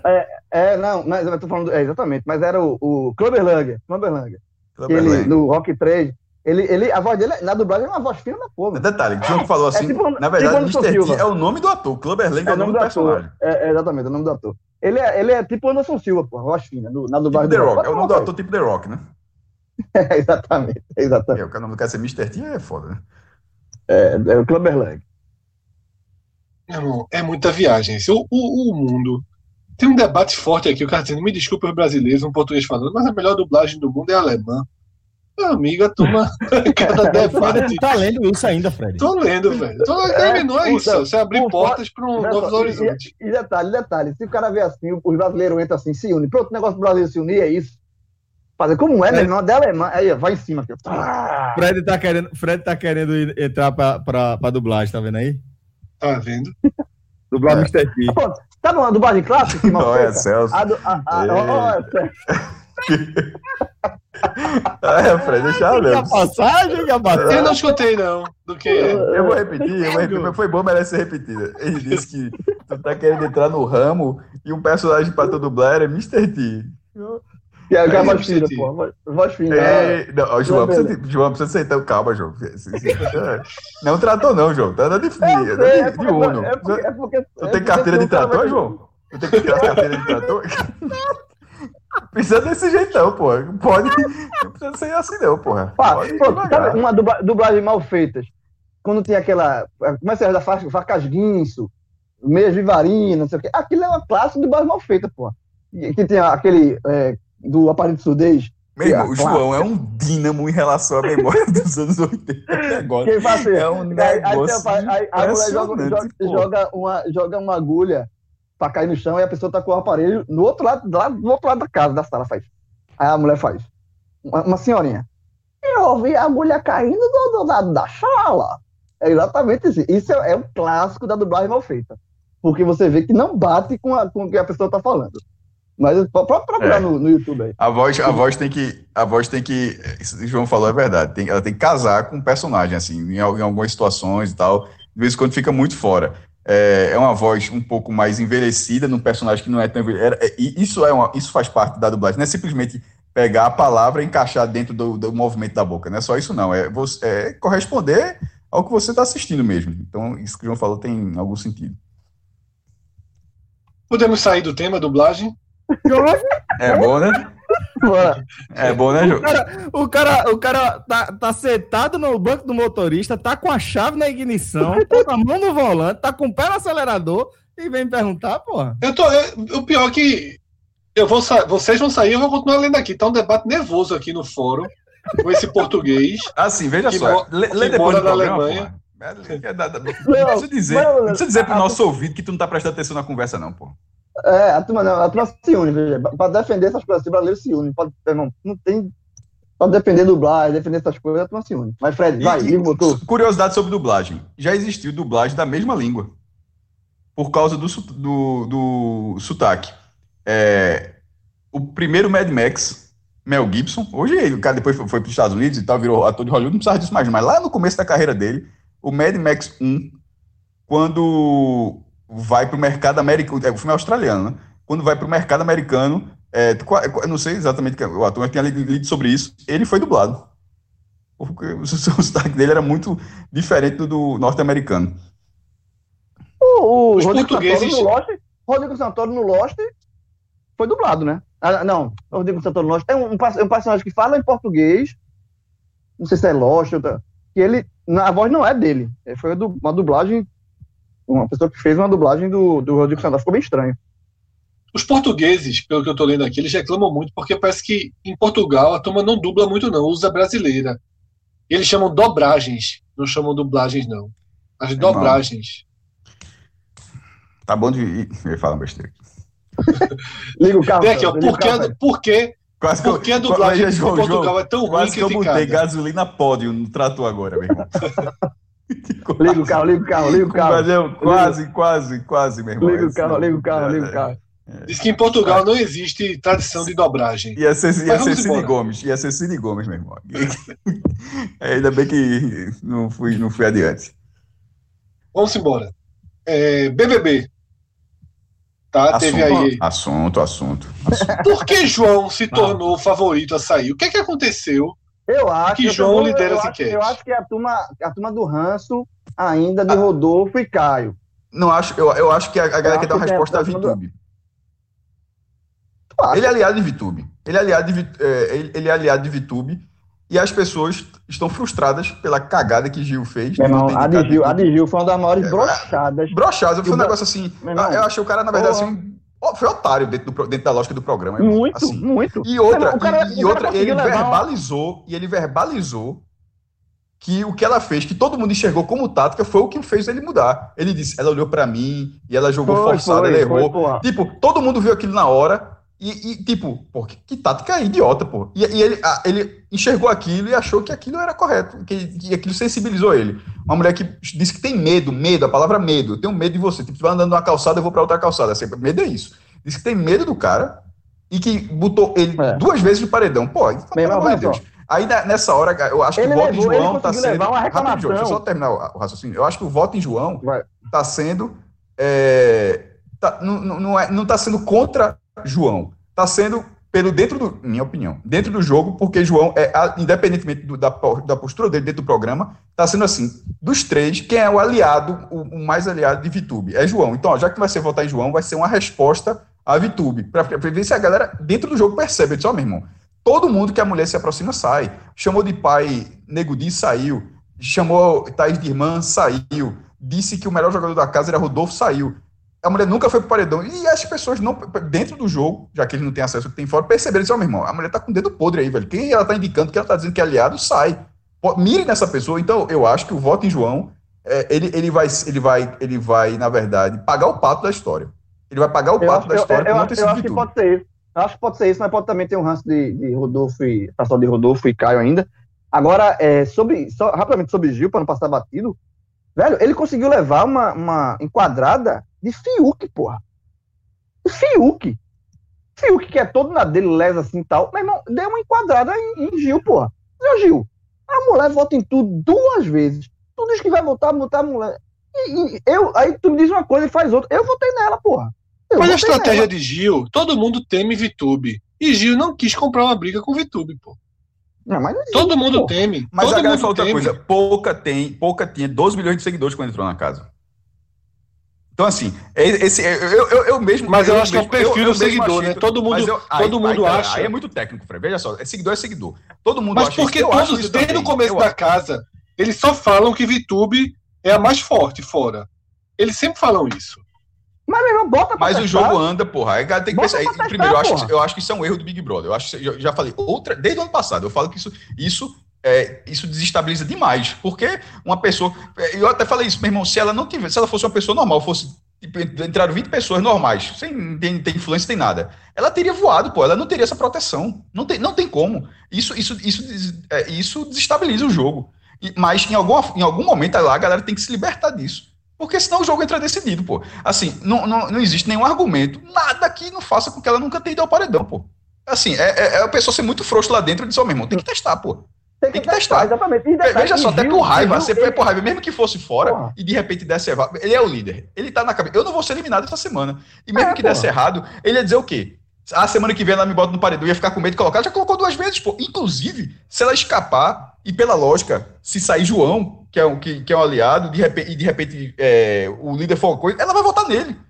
É, é, é é- ela, ela, ele, ele- não é possível que ele ache que ele, que ele saiu do radar dela, não. Ela- ele não saiu, porque pela lógica lá, ela tá, ela, ela- continua. Se de repente o eliminado for é, Arthur, tipo, ficar pouca, que é a mãezinha dela, e ficar João, que é o aliado dela. E Juliette, ele, ele, ele, ele continua sendo o alvo dela, pô. O Não, cara foi assim não tem, não tem, Gil foi não tem muito otário, foi muito otário, foi muito É muito otário, otário, foi muito otário. Muito otário. E assim, e quando ele vai. É, é, Amor é, próprio, pô. É amor próprio também. O cara tá lá dentro, eu sou meu irmão. Eu, É. eu voto nela, pô. E, Disse que ele, de mim, bicho, pô. ele, ela votou duas vezes em tu, porra. Duas vezes ele ela votou duas vezes em você. E outra, ele disse vou botar ela pra ver qual é. E não botei na hora. Ele, a- a- o, que, o termo não é outro, não. É pipocada. Foi otário e foi pipoca. E detalhe, o que ele fez pode ter comprometido, inclusive, o jogo dele. Porque eu acho que, que ele era. Eu acho que ali, eu acho que Juliette é, continua sendo lá, é, é, nadando de braçada pra ganhar esse Big Brother. Mas eu acho que, Mas que ele Gil colocaria ali. uma pedrinha, João. Perfeito. Ele seria o cara que eliminou Vitube. Porra, Porque É, Vitube ele- bate, ela sai se batendo no paredão. sai, voa rápido, voa com alta taxa, voa pra qualquer um, e alto. Então, assim, na hora que ele dá essa ré com VTube, porque é, é, é, é, Juliette, ela já é aliada de VTube, é, uma- é outro departamento. Mas Gil não, então assim, Gil não botou por medo, então ele perde muito, entre aspas, capital dele pro, pro programa, velho. Assim, eu, eu acho que muita gente vai largar Gil, larga, porra. O negócio, ele tinha. Ele estava no divisor de águas. Se ele bota Vitube, Vitube sai, ele vinha, ele, ele, ele poderia ali rivalizar com Juliette pau a pau. Sabe? Os dois favoritos ali, Juliette ainda mais. Mas agora, agora eu acho que ele ficou. Ele, ele caiu muito, velho. Caiu muito no conceito de muito, inclusive no meu. Eu tô falando isso, inclusive no meu. Porque não, não dá pra fazer o que ele fez, velho. Porque ele não é que ele. ele, ele o, o que mais é, pega contra Gil é que ele disse que ia fazer. Combinou com o Fiuk que disse que ia fazer. E na hora, tava na, na- ele driblou o goleiro, a barra aberta, ele estou pra fora, pô. Eu acho que ele sempre, ele sempre procura o caminho mais mais fácil. Eu acho que, inclusive, é uma das críticas dele, assim, é o cara, é o segundo cara que eu, que eu mais torço no programa, tá? Acho engraçado, acho divertido, mas eu acho que desde o começo ele sempre procura é, é, se proteger. Desde o começo ele trai quando é para trair, sabe? Muda de, de estratégia quando é para mudar. Eu vi muito mais dessa forma, muito mais do que a inocência por algum motivo dentro da casa, e a gente sabe mais ou menos o motivo, eles consideram Vitube o que há de mais forte. Ela tem um poder dentro da casa muito grande. Ela é quem mais influencia voto dentro da casa, quem mais protege, quem mais quem mais coloca no paredão. Ela foi votada duas vezes no jogo todo só. E ele procurou uma aliada. Ele procurou tira, deixar de ser alvo dela. Eu acho que foi muito mais nesse sentido Fred, foi exatamente o contrário. Nesse momento, ele, ele, tá, ele tá imaginando isso na cabeça dele. O que é o concreto? O concreto é que ele tem um aliado. Um aliado, que é Fiuk. Juliette é uma semi-aliada, porque na dividida, Juliette, ele não sabe se, se foi ele e Vitube que Juliette faz. Com, com Fiuk, nesse momento, ele, ele ganharia qualquer dividida na cabeça de Fiuk. Ou seja, ele tem um aliado 100%. Vitube colocou os dois no paredão. Pensa na lógica. Ele disse, meu irmão, veja só, ela eu sou seu aliado. Eu, na cabeça de Fiuk vendo pro cara. Exato, perfeito. Um, um é aliado do outro. Ela colocou nós dois, pô. Ou seja, o teu único dois. aliado, ela colocou e ela te colocou também.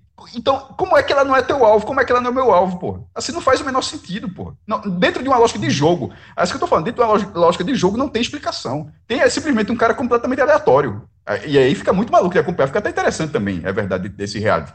Mas é um cara aleatório, que é frouxo, mas aleatório, você não sabe o que o cara vai fazer. Porque é uma lógica, mesmo, ah, mas ela é forte, mas veja, dentro de uma lógica de jogo de proteção, Exatamente. Pô, meu irmão, dentro da lógica de proteção, a mulher que colocou nós dois, não colocou não, colocou nós dois, e, e que na dividida não será você, porque se na dividida for ela e, Juliette, quem vai rodar é tu, e se for eu e, e se for eu e ela, tipo, se for tu e ela, quem vai rodar é ela, isso na lógica de Fiuk. E tu não faz isso. Não tem uma lógica, pô. Então, assim, é, é, isso que você está falando, Fred, é uma projeção dentro da cabeça dele, mas que de forma concreta não é. De forma concreta, Isso, dentro Ele- da cabeça dele. é uma coisa completamente aleatória. Dentro de uma lógica concreta do, do quem é aliado, ele fez uma burrice assim, difícil, muito difícil de, de, de- de entender, pô. Mesmo sabendo que dentro da casa eles não têm lógica. Por isso que eu tô falando, dentro de uma lógica, dentro da casa. Os caras não têm nenhuma informação externa. Dentro da casa, de uma proteção, não dá, não dá, pô. Não, não, não, não, não tem sentido. Foi uma escolha assim, muito, muito difícil de, de entender. Muito. E me surpreende muito esse percentual de João, porque eu achava que João, inclusive, eu já tinha debatido aqui. Ele tinha um perfil para vencer. Se ele fosse chegando ali na final, repetindo um pouco do que aconteceu ano passado com Thelma, né, que foi meio planta, foi meio coadjuvante ali do grupo que ela fazia parte, ao mesmo tempo não fazia.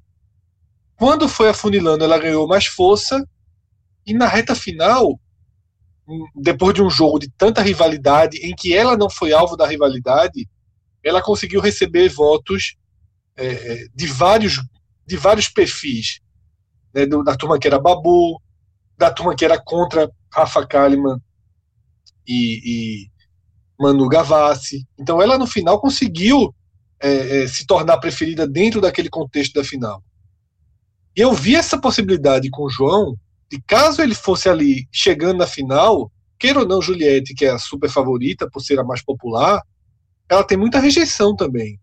Então poderia haver uma mobilização, um caso de Gil cair antes, por exemplo, e toda a torcida de Gil ir para João. Eu acho que poderia ter um, um, um, um movimento pró-João ali para cortar a vitória de Juliette. Agora, com o João saindo, eu acho que diminui muito.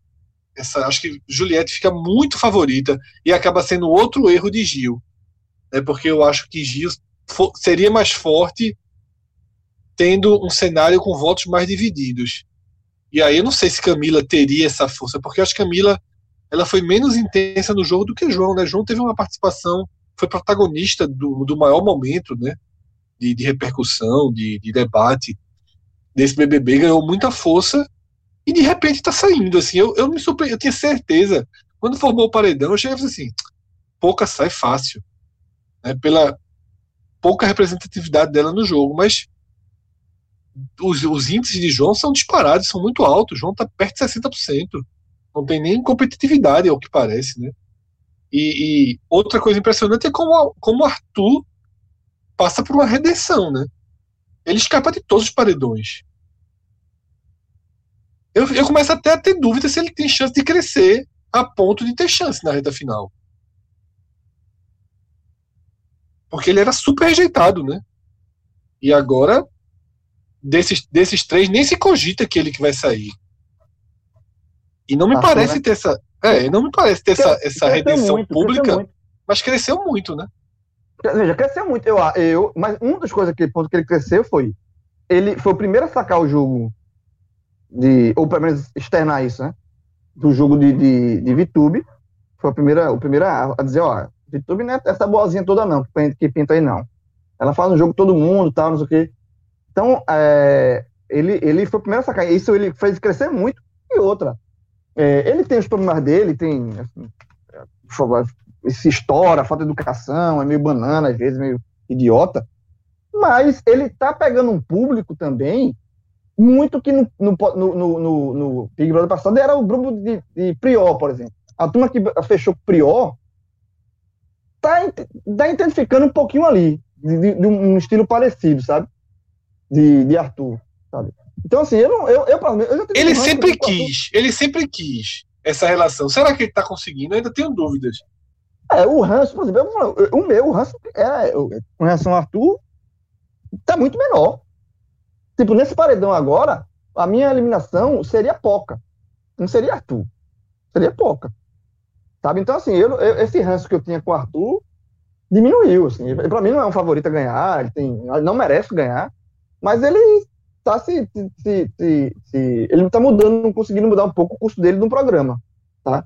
Então, acho que é isso. Acho que ele tá pegando um público de, um, de uma fatia de público que já consome Big Brother, que é a galera, de fato, como, como eu falei, se, se identificar com o Prior, aquela galera ali, eu acho que é isso. E, se ele se colocar como antagonista, a, de fato, pegar essa maneira como de antagonista a VTube, aí ele cresce demais. Porque eu acho que o antagonista, a, a não vai ser Fiuk. Sabe? Eu ainda não tenho plenas convicção que, que Fiuk vai. E a minha é esperta, já voltou ontem falando, vou tentar me reconectar com, com o Fiuk. É impressionante, pô. É, não, ela hoje acordou dizendo que já sonhou com o Gil na final. Gil, eu sonhei com você na final. Ela é, meu irmão, é bicha foda. Porque a, não, a, é jogadora dela... dentro da casa. Veja só, é. se não tivesse voto do público, ela Mas seria na vida real, meu irmão, na vida real, eu acho perigoso uma pessoa assim. Hum, ela, ela, ela, Cássio, a, a, a, alternativa dela foi o seguinte: ela tava aquela última bola. Irmão, a última bola pra acertar. Que...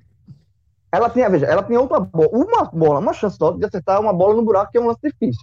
Então ela pensou assim, assim ó, que era pra empatar, não era nem pra ganhar, ela ia empatar com o Gil. Ela disse, ó, se eu essa bola muito difícil, acertou ainda empate com o Gil. Sabe o que eu vou fazer? Eu vou, eu vou, eu vou olhar para Gil, vou dizer a Gil que eu tô dando, dando essa liderança para Gil, porque aí ele não me bota no vai ter corrido no paredão. Aí ele olhou, assim, ela, ela, pensou, qual é mais fácil de me livrar do paredão aqui? Eu acertar essa bola e ter que disputar de novo com o Gil, ou eu simplesmente manipular Gil aqui? Ela foi na manipulação. Ela foi na manipulação, olhou para Gil, mostrou assim, ó, Gil, vou perder aqui para tu. Aí perdeu, colocou uma, uma, pressão em cima de Gil, criou uma armadilha e Gil caiu feito um patinho. Porque, eu tava, é porque é, quem olha de fora é diferente, né? Mas o bom é o seguinte, ela olhava pra Gil, a Gil fazia assim, não olha pra mim com essa carinha não, joga sua bola, joga sua bola. Ela não olha pra mim com essa carinha não, pode jogar sua bolinha aí. Eu, aí, enfim, é, é, é, ela, ela manipulou e conseguiu. Ela, ela, ela sabe realmente manipular as pessoas. Ela ela é. Mas eu concordo com o Cássio, velho. Uma pessoa dessa é muito perigosa, pô. É, você consegue ter as pessoas assim, ó, na mão, velho. A mulher não vai pro paredão, não, porra. Botou, já, já botou muita gente pro paredão, a gente já saiu, a gente já voltou e ninguém vota nela, porra. Impressionante. Agora deixa eu fazer uma pergunta aqui pra vocês. Já que esse Big Brother passou. Pode fazer, tô aqui atento a tudo. fazer a temática, esse Big Brother passou pela temática do cancelamento e tal, né? Teve a questão de cara com K, nego e tal não estou comparando as situações, né? O cara com K fez é muito mais grave do que Vitube faz, que Vitube faz, manipula para o jogo dentro da casa. É, mas ela deve sair com rejeição alta. E ela é uma, uma influência digital, né? Ela, é, entrou na casa por conta disso. Você acha que pode haver esse, esse fenômeno também do cancelamento? Ela pode sofrer isso com sair? Eu acho que ela vai perder. Ou, eu acho que ela sai, ela, ela sai. Eu acho que ela sai menor do que entrou. Eu acho que ela sai com menos poder de, de, de poder de, de, de atrair empresas. Veja, exatamente, é, publicidade. Ela está com menos valor publicitário. Publi, exatamente. A publicidade, assim. Aqui, eu colocar aqui uns marcas de salgadinho com vídeo. Pô, velho, não é muito, isso é muito positivo, não, velho. Assim. É, só se ela fizer uma, uma campanha no sentido. Aí que, obviamente, obviamente né? vai ter, né? Ela, ela vai ter que vender. Ela, tempo, ela já está nesse meio há muito é, tempo. Não, ela, ela se vendendo uma publicidade assim, tipo, dela assumir esse, essa, essa, essa roupa aí de manipuladora, sabe? Alguma Isso já aconteceu assim. com o próprio OJ e Lumena, do cancelamento, assim, não pode cancelar o hotel, tiver negócio de hotel, foi até engraçadinho. Eles entraram nessa onda. Né, nesse, nesse caso aí, né? Do, do, do Hotéis.com, foi muito engraçado, foi bem legal mesmo. Ó, não pode cancelar aqui, não sei o quê. Então só você vai entrar nessa, nessa onda aí.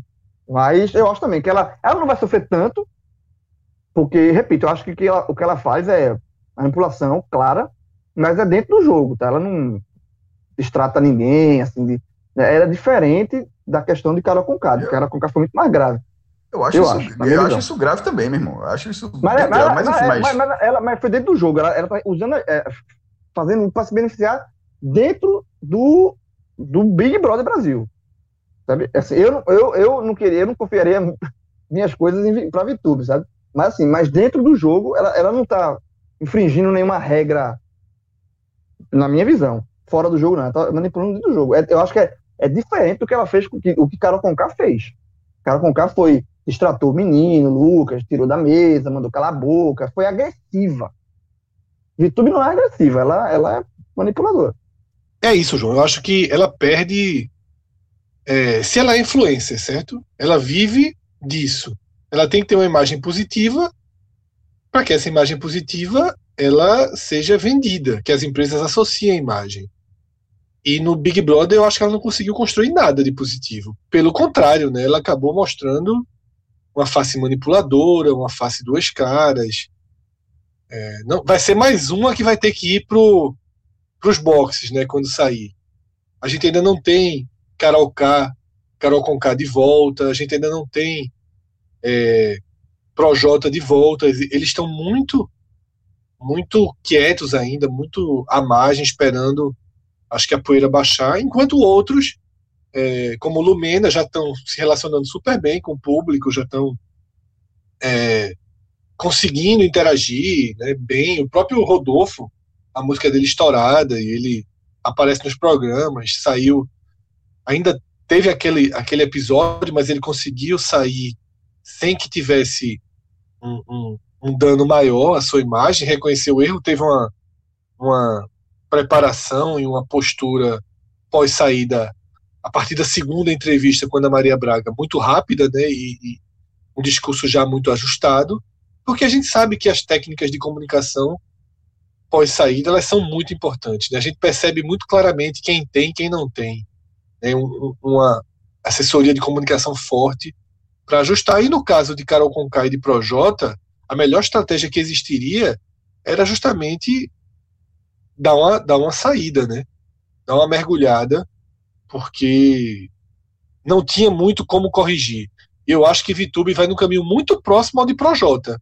Só que ela não teve o caso Lucas ali, né, que foi muito grave para Projota.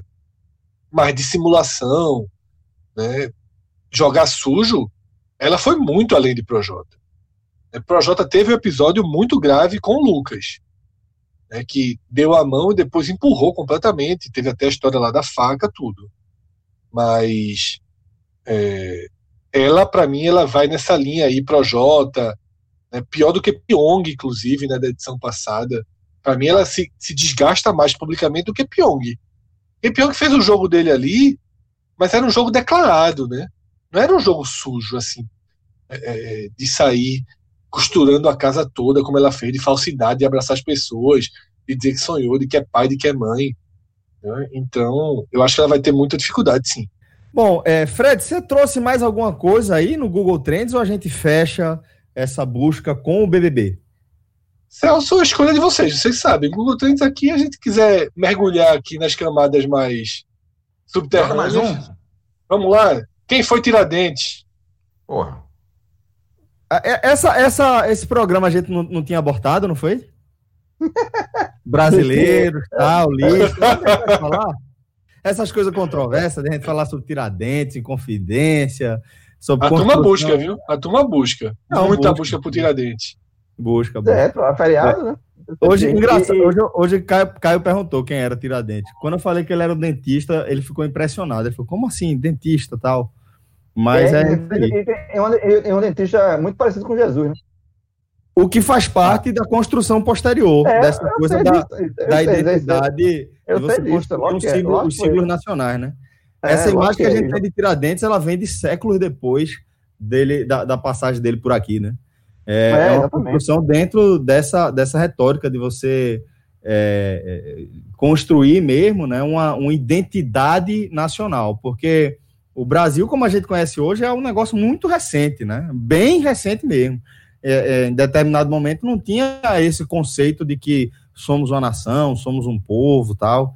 Então, é, o resgate de, de Tiradentes vem dentro dessa, desse contexto, até onde me consta, é, não há registro de, de fotos, ou de foto não, mas de, de imagens dele é, da época.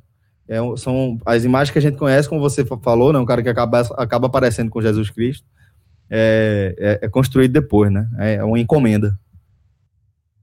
Outro termo, se quiser trazer aqui para o debate também, segunda-feira foi o dia de Santo Expedito. Né? O Santo Esse é o das causas impossíveis, urgentes, urgentes, Ah, urgentes. A É outra é São ali, ó. Tadeu, né? É o de João, esse daí é o de João, o Expedito. Expedito é urgente. É urgente, É o de João, é o de João. é o de João, é o de É João. ali, é ali na João- perreira- é quando- O João anda é- com o santinho dele no carro, É, ganha uma é quando, é, quando, é quando a perreira, quando tem aquele. quando o cara de- sai ali da, na ponta, voltando de boa viagem, aí sobe o viaduto que desce aquela luz vermelha, um monte de luz ver- vermelha, assim, do farol dos carros. É desesperador. A cara É vê a desesperador. inteira pela frente, aquele mar Aí vermelho. tudo luz vermelha, aí, aí você reza, aí você lê, reza pro santo. Qual o santo, Fred? É o Santinho, é o Santinho no bolso e o Mosaico no outro, né? Expedito. Santo Expedito. Santo Expedito. Embora, João, embora. é, porque a lógica anterior disso era você imaginar onde eu me resolvo, que era a Mac do português. Agora tem a Mac do derby, do lado direito. O Já cara pega trabalhei. logo. Já Tem muito cara pega- já tem- Na hora que você descer. mais. Não, não nessa. de- mais, mais. e o cara E olha é muito assim, melhor. É muito melhor Não, do que não- tem primeiro andar. Eu vou dar, eu vou dar um- sabe, qual é o primeiro, sabe qual é o primeiro? o- Ali no desespero. É primeira coisa aquele empresarial, né? Charles Darwin. Empresarial, Charles Darwin. Empresarial, É, é, é Darwin. outro nome. É Charles Darwin, qual é o nome do outro? É, É Charles é um- Darwin, acho que é Charles Darwin. Acho que é um desse Darwin. aí. Agora pra parar É, o carro é chato, viu? Isso que eu ia perguntar, João, não anda muito trabalhoso, não. Não, não, tem estacionamento ali. Você- aí você vai ver, você vai ter que pagar, você vai ter que pagar estacionamento. Eu já fui. Você paga o estacionamento, sobe. E na- porque, na verdade, naquele empresarial ali, Bento fazia. Thomas mas- o nome. Thomas Edison. Tem- daquele é. Thomas Edison, exatamente. Foi boa, cara. Aí, é, você vai ter no primeiro andar. Você só tem no primeiro andar. tem Mesmo, o cara sabe. Eu nunca nem entrei naquele lugar, porra. Já tem no primeiro andar. Nunca nem pisei ali, pô. Caramba. são os, os banheiros, assim. Porque Como- tem o que é que tem dentro, João? É onde tem algum restaurante Bom, porra, lanchonete? bom. Não, tem lanchonete. Embaixo tem, tem a, praça da alimentação embaixo e já tem um banheiro ali, né? E se você quiser mais privacidade, tem. em Porra, tu ainda tava o- exigente, é. Tu não foi no do térreo, não. Meu ia pra sala, aleatório. Hoje eu vou no décimo segundo. Ó, quando, É. quando, quando o cara. Eu, eu- eu não gosto de história assim, não. Porque quando, Quando quando, quer, quando tem história assim. Quando tem história assim, você vê que não é 45 segundos tempo, tá 37 ainda. Não, tem, dá, tem dá, tempo dá. Eu também acho. Eu acho que o Thomas Edison, o cara não tá no, no Santo Expedito, não. Mas é mais rápido, porra. Do que chegar no, no, no engarrafamento é mais rápido que É não, João, é não. Pô, cara Velho, E, e, estacionar. assim, e sabe, e sabe uma coisa que você tem que fazer? Uma coisa que alivia muito é você sair do carro. Porque, porque quando você sai do carro, você já assim, ó, saiu. Já queima Mas, opção, né? mas caso Já você saia, opção. ma- ó, mas caso você tá saia do carro com horizonte, né? Porque assim, o cara tá desesperado. O cara desliga o carro, sai do carro, olha pra lugar, não Tem nada. o carro é o objetivo, viu? Não, não, mas olha só. Eu, na minha segunda, é porque no carro é desesperador. Pra você, aí quando você sai do carro, eu boto na minha cabeça o seguinte: eu saí do carro. É uma etapa vencida. Agora, porque eu, eu só vou sair do carro. Mas eu João tá certo. Eu não vou sair, eu não vou sair pra procurar, não, porra. Eu só saio, vou ali, sair porque eu vou ali. Quando o cara sai do carro, o cara respira, meu irmão, respira. O cara ganha, ganha um, um- um- tempo precioso ali. Você vai, aí você já vai onde você. Agora, se você for É, O psicológico dessa situação, pra- o que é, o que é pro- o demais, psicolo- não, o demais. psicológico dessa situação é definitivo, né, meu irmão? É impressionante. É, exatamente. Aí, aí, veja, aí quer ver o psicológico achar você, parou o carro, aí vencer a etapa do carro, sai do carro, tô indo pra onde eu tava mirando, planejei pra ali. Chega tem vento, aí é chato. aí, Não é. se tiver, aí, é aí o desespero vem. Não, mas Aí- aí, é aí a Thomas Edison, Charles Darwin, qualquer inventor desse, aí o cara batendo, meu irmão. Aí, aí, aí- não, então, mas aí, mas quando chega Aí tem, nível, muito, tem muitos aí andares, né? Aí, aí, como chega, chega nesse eu acho que as pessoas aí na rua absoluto. ó, aquele cara tá parecendo barata toda. Eu acho que tá. que tá ali, né? Que tá ali. Cara, isso aqui, esse cara, meu, já fui lá. Ou é, ou é- ou é- é bandido aí, meu irmão. ou tá- Eu tenho certeza. Eu tenho certeza que eu já passei, já passei desse, assim, ó, cara, tá E a sei notou? que é. Notou, notou, mas, mas cara, o nível de desespero, o último estágio é isso. É quando você perde a vergonha, velho. Diz, ó, Isso, isso. deu errado, você diz, ó, irmão, deixa no banheiro aí, deixa no banheiro aí. Vai sair batendo onde tiver pra alguém. Numa dessa, Boa, Ju, tô desesperado. Tu ia, tu ia ali pro Rio, né? Que ali já tá perto. Não, sabe pra onde, porra, sabe pra onde eu ia? Na Unimed, meu irmão. Tem um hospital ali. Onde é a Unimed? Não, É mais do pra lado, frente, né? pô. É mais pra frente um pouquinho. É mais, pra- É mais pra frente. É Já, Cássio, mas o desespero é de bater isso. É, é, eu já, é, como já aconteceu comigo. É eu parar numa pet shop com o menino. É isso.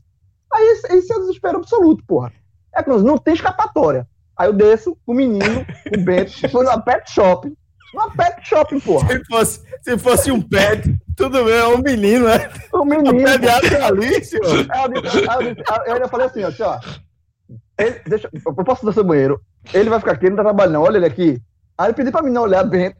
Tipo assim, meu irmão, Priscila não tá deixando nem a pau, porque eu não tenho Bento na mão de. Aí eu do céu. deixei Bento. Fui e voltei. Isso é E desespero. pet shop não costuma ter banheiro público, né? É, não, então, eu fui no banheiro da loja. Falou, Não, é, expert. Dos funcionários, porra. Olha Dos só, Fred, uma pergunta dessa aí. Uma pergunta dessa aí é. A galera tirou uma dúvida, né? Esse, né? O cara, tu não sabe isso de graça. Tu conhece algum dono de pet shop ou tu perguntou? Não, pô, quando você vai na pet shop, você não tem assim. WC, Não, aquele, não. aquele bonequinho, Não, aquele. Era pra É um cachorrinho e a cadelinha, mas não tem não, pô. Não, é, do, é o do. É, o, é o dos funcionários, pô. É, é pedir pra usar o dos funcionários. Meu amigo. Já. Já fiz isso no banco. No banco. No banco. E aí? Eu, Bra- eu nunca pensei assim. Ah, meu Deus eu posso ir no banheiro aí? É, fui- fui no dos, dos, dos, dos trabalhos do pessoal lá do caixa. Tá aqui, senhor. Tá aqui. Pessoal muito educado. O banco faz qualquer coisa pra não perder o cliente. Para não perder o cliente. Pra não perder o cliente. Não, só faltava, só faltava o reclame aqui, né? Só reclame aqui com o Bradesco. Se eu fui fazer um depósito, não permitiram lá e nunca vi. Não tá emitindo depósito, não. Depósito. Eles negaram o depósito que fazer Que, lá. que banco é esse que não permite depósito? Mas Pronto, mas foi. Mas, mas não, Cássio, quando chega nesse estágio de perder vergonha, de sair batendo nas portas, E contar, É. que nem tu conta pra gente. Compartilhando essa vergonha. Compartilhando aí. Freio nenhum. Mas, mas isso é um estágio justamente para você se dar conta. você- É, quando o cara larga, né? Problema- Tá muito claro que o problema de João é falta de freio, né? É falta de freio. Ei, irmão. De todas as formas.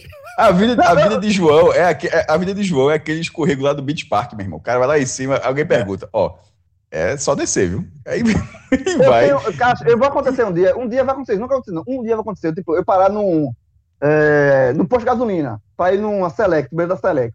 Sério. Quando eu sair, alguém me reconhecer. Tá, João, é verdade mesmo aquelas histórias, né? Tá né? Ô, João, me tira uma dúvida. Isso é um medo ou um desejo? Isso é um fato. Isso é um fato. Isso é um fato, vai acontecer. Pô, essa- semana eu, eu encontrei, não tava fazendo é, feira, encontrei um ouvinte nosso, de que a gente já foi elogiado, já, a gente já falou com ele. É, puta que pariu. Não lembra nome de jeito nenhum. Era Fábio, Fábio, Lúcio, é o que era o nome. Era no plural, era dois. João tá na dúvida se é Lúcio, Flávios, ele tá é, na certeza do passageiro da agonia, né?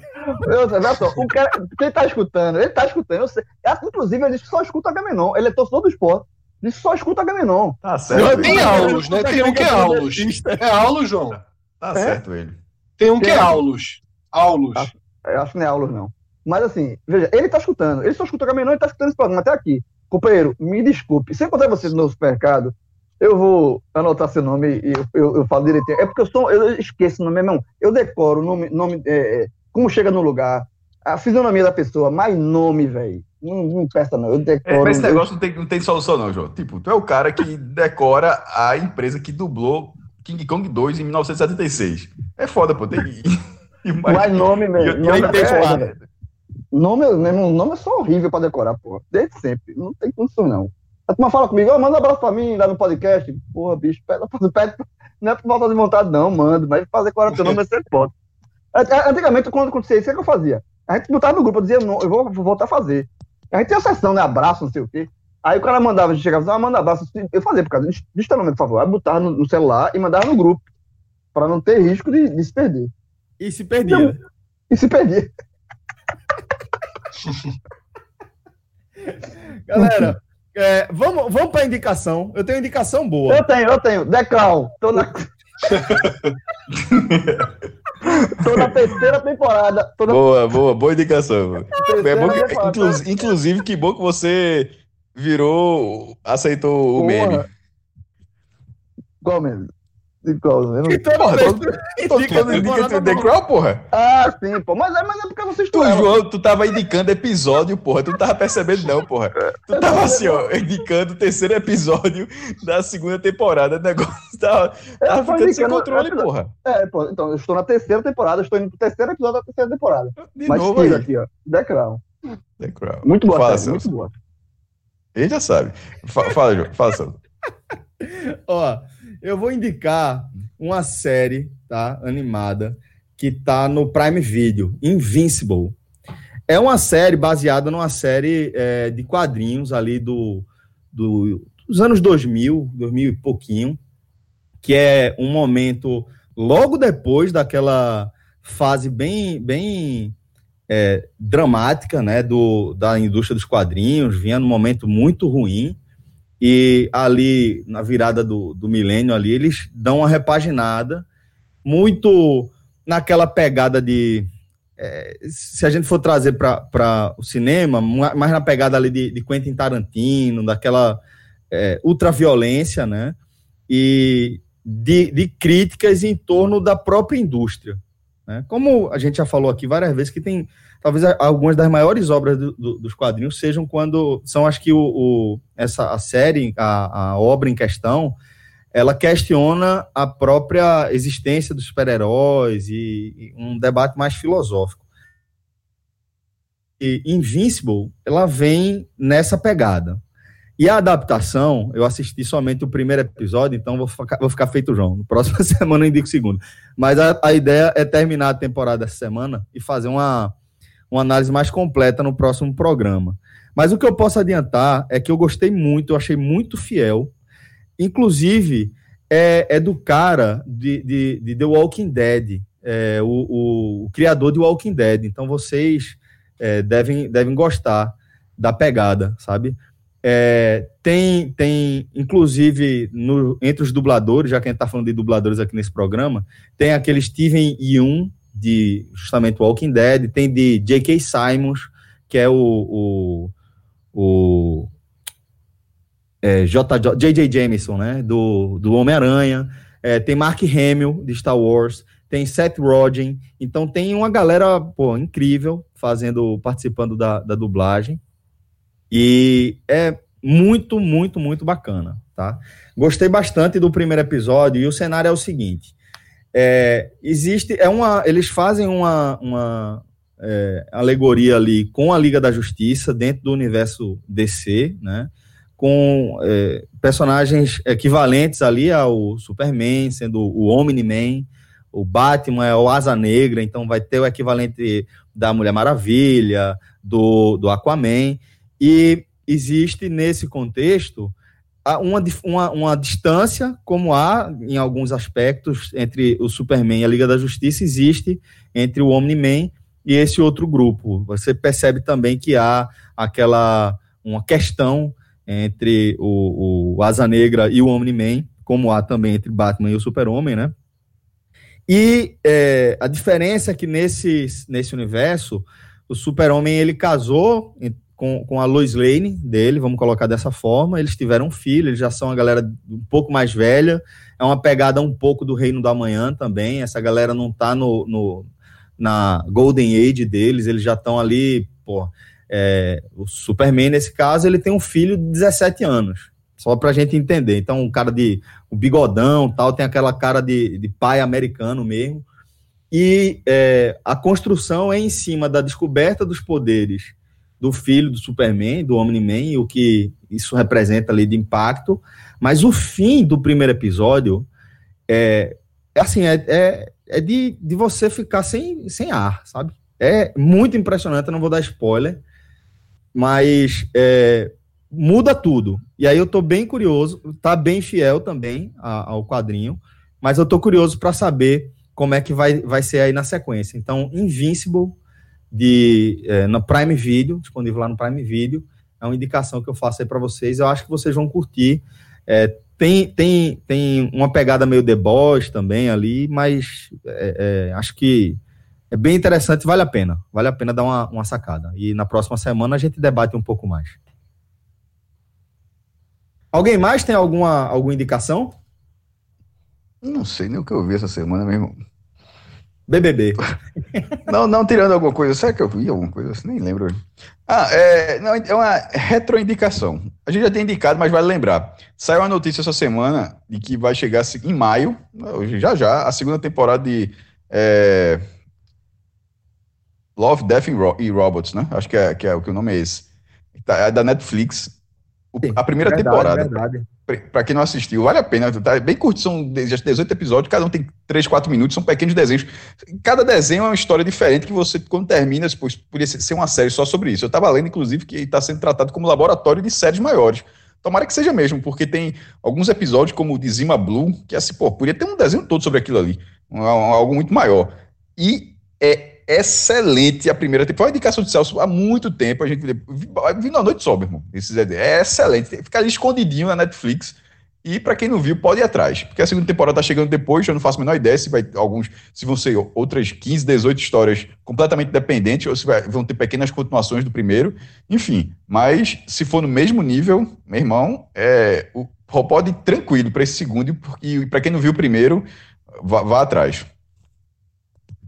Inclusive, maestro, assim que eu vi a notícia de que vai chegar a segunda temporada, retomei. Assisti os seis ou sete primeiros episódios é, é, da primeira temporada. É, é muito bom, é espetacular, é, vale a pena demais. Você foi bem preciso aí na, na, na, descrição. Fred, tem alguma coisa aí pra gente também que você está acompanhando?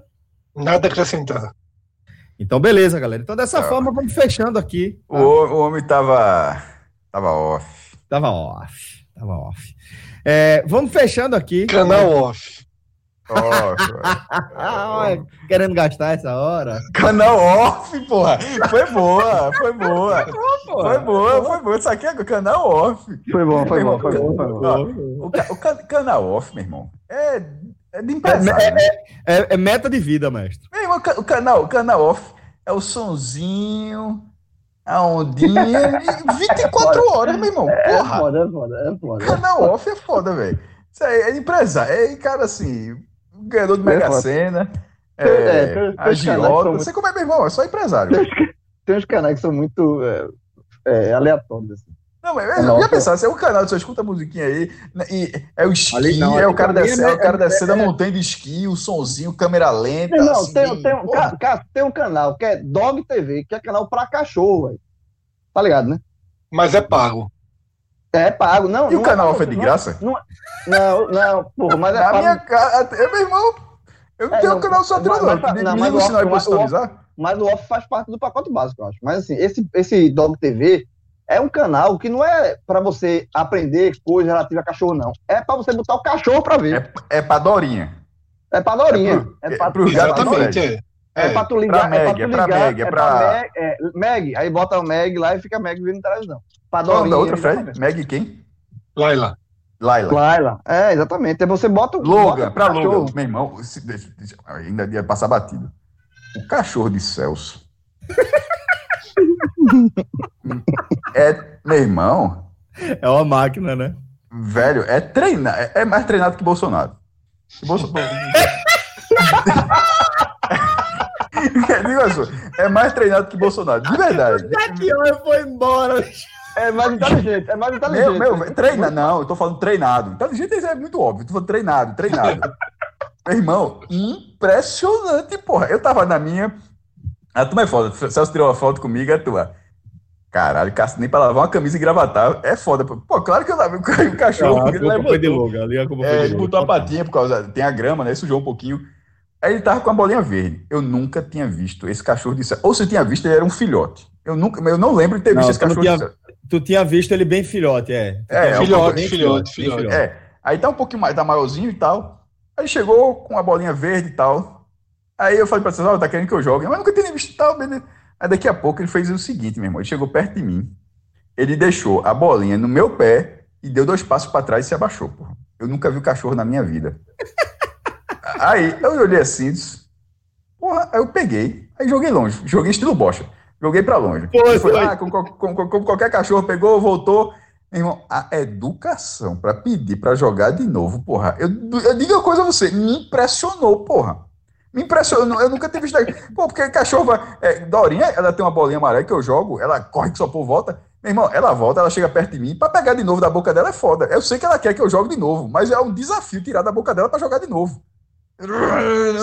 Pô, larga, pô, eu sei que tu quer que eu jogue, aí depois logo eu consigo tirar e ela fica esperando que eu jogue. O assim, chegou, soltou na frente do pé, dois passinhos pra trás abaixou. De, meu irmão.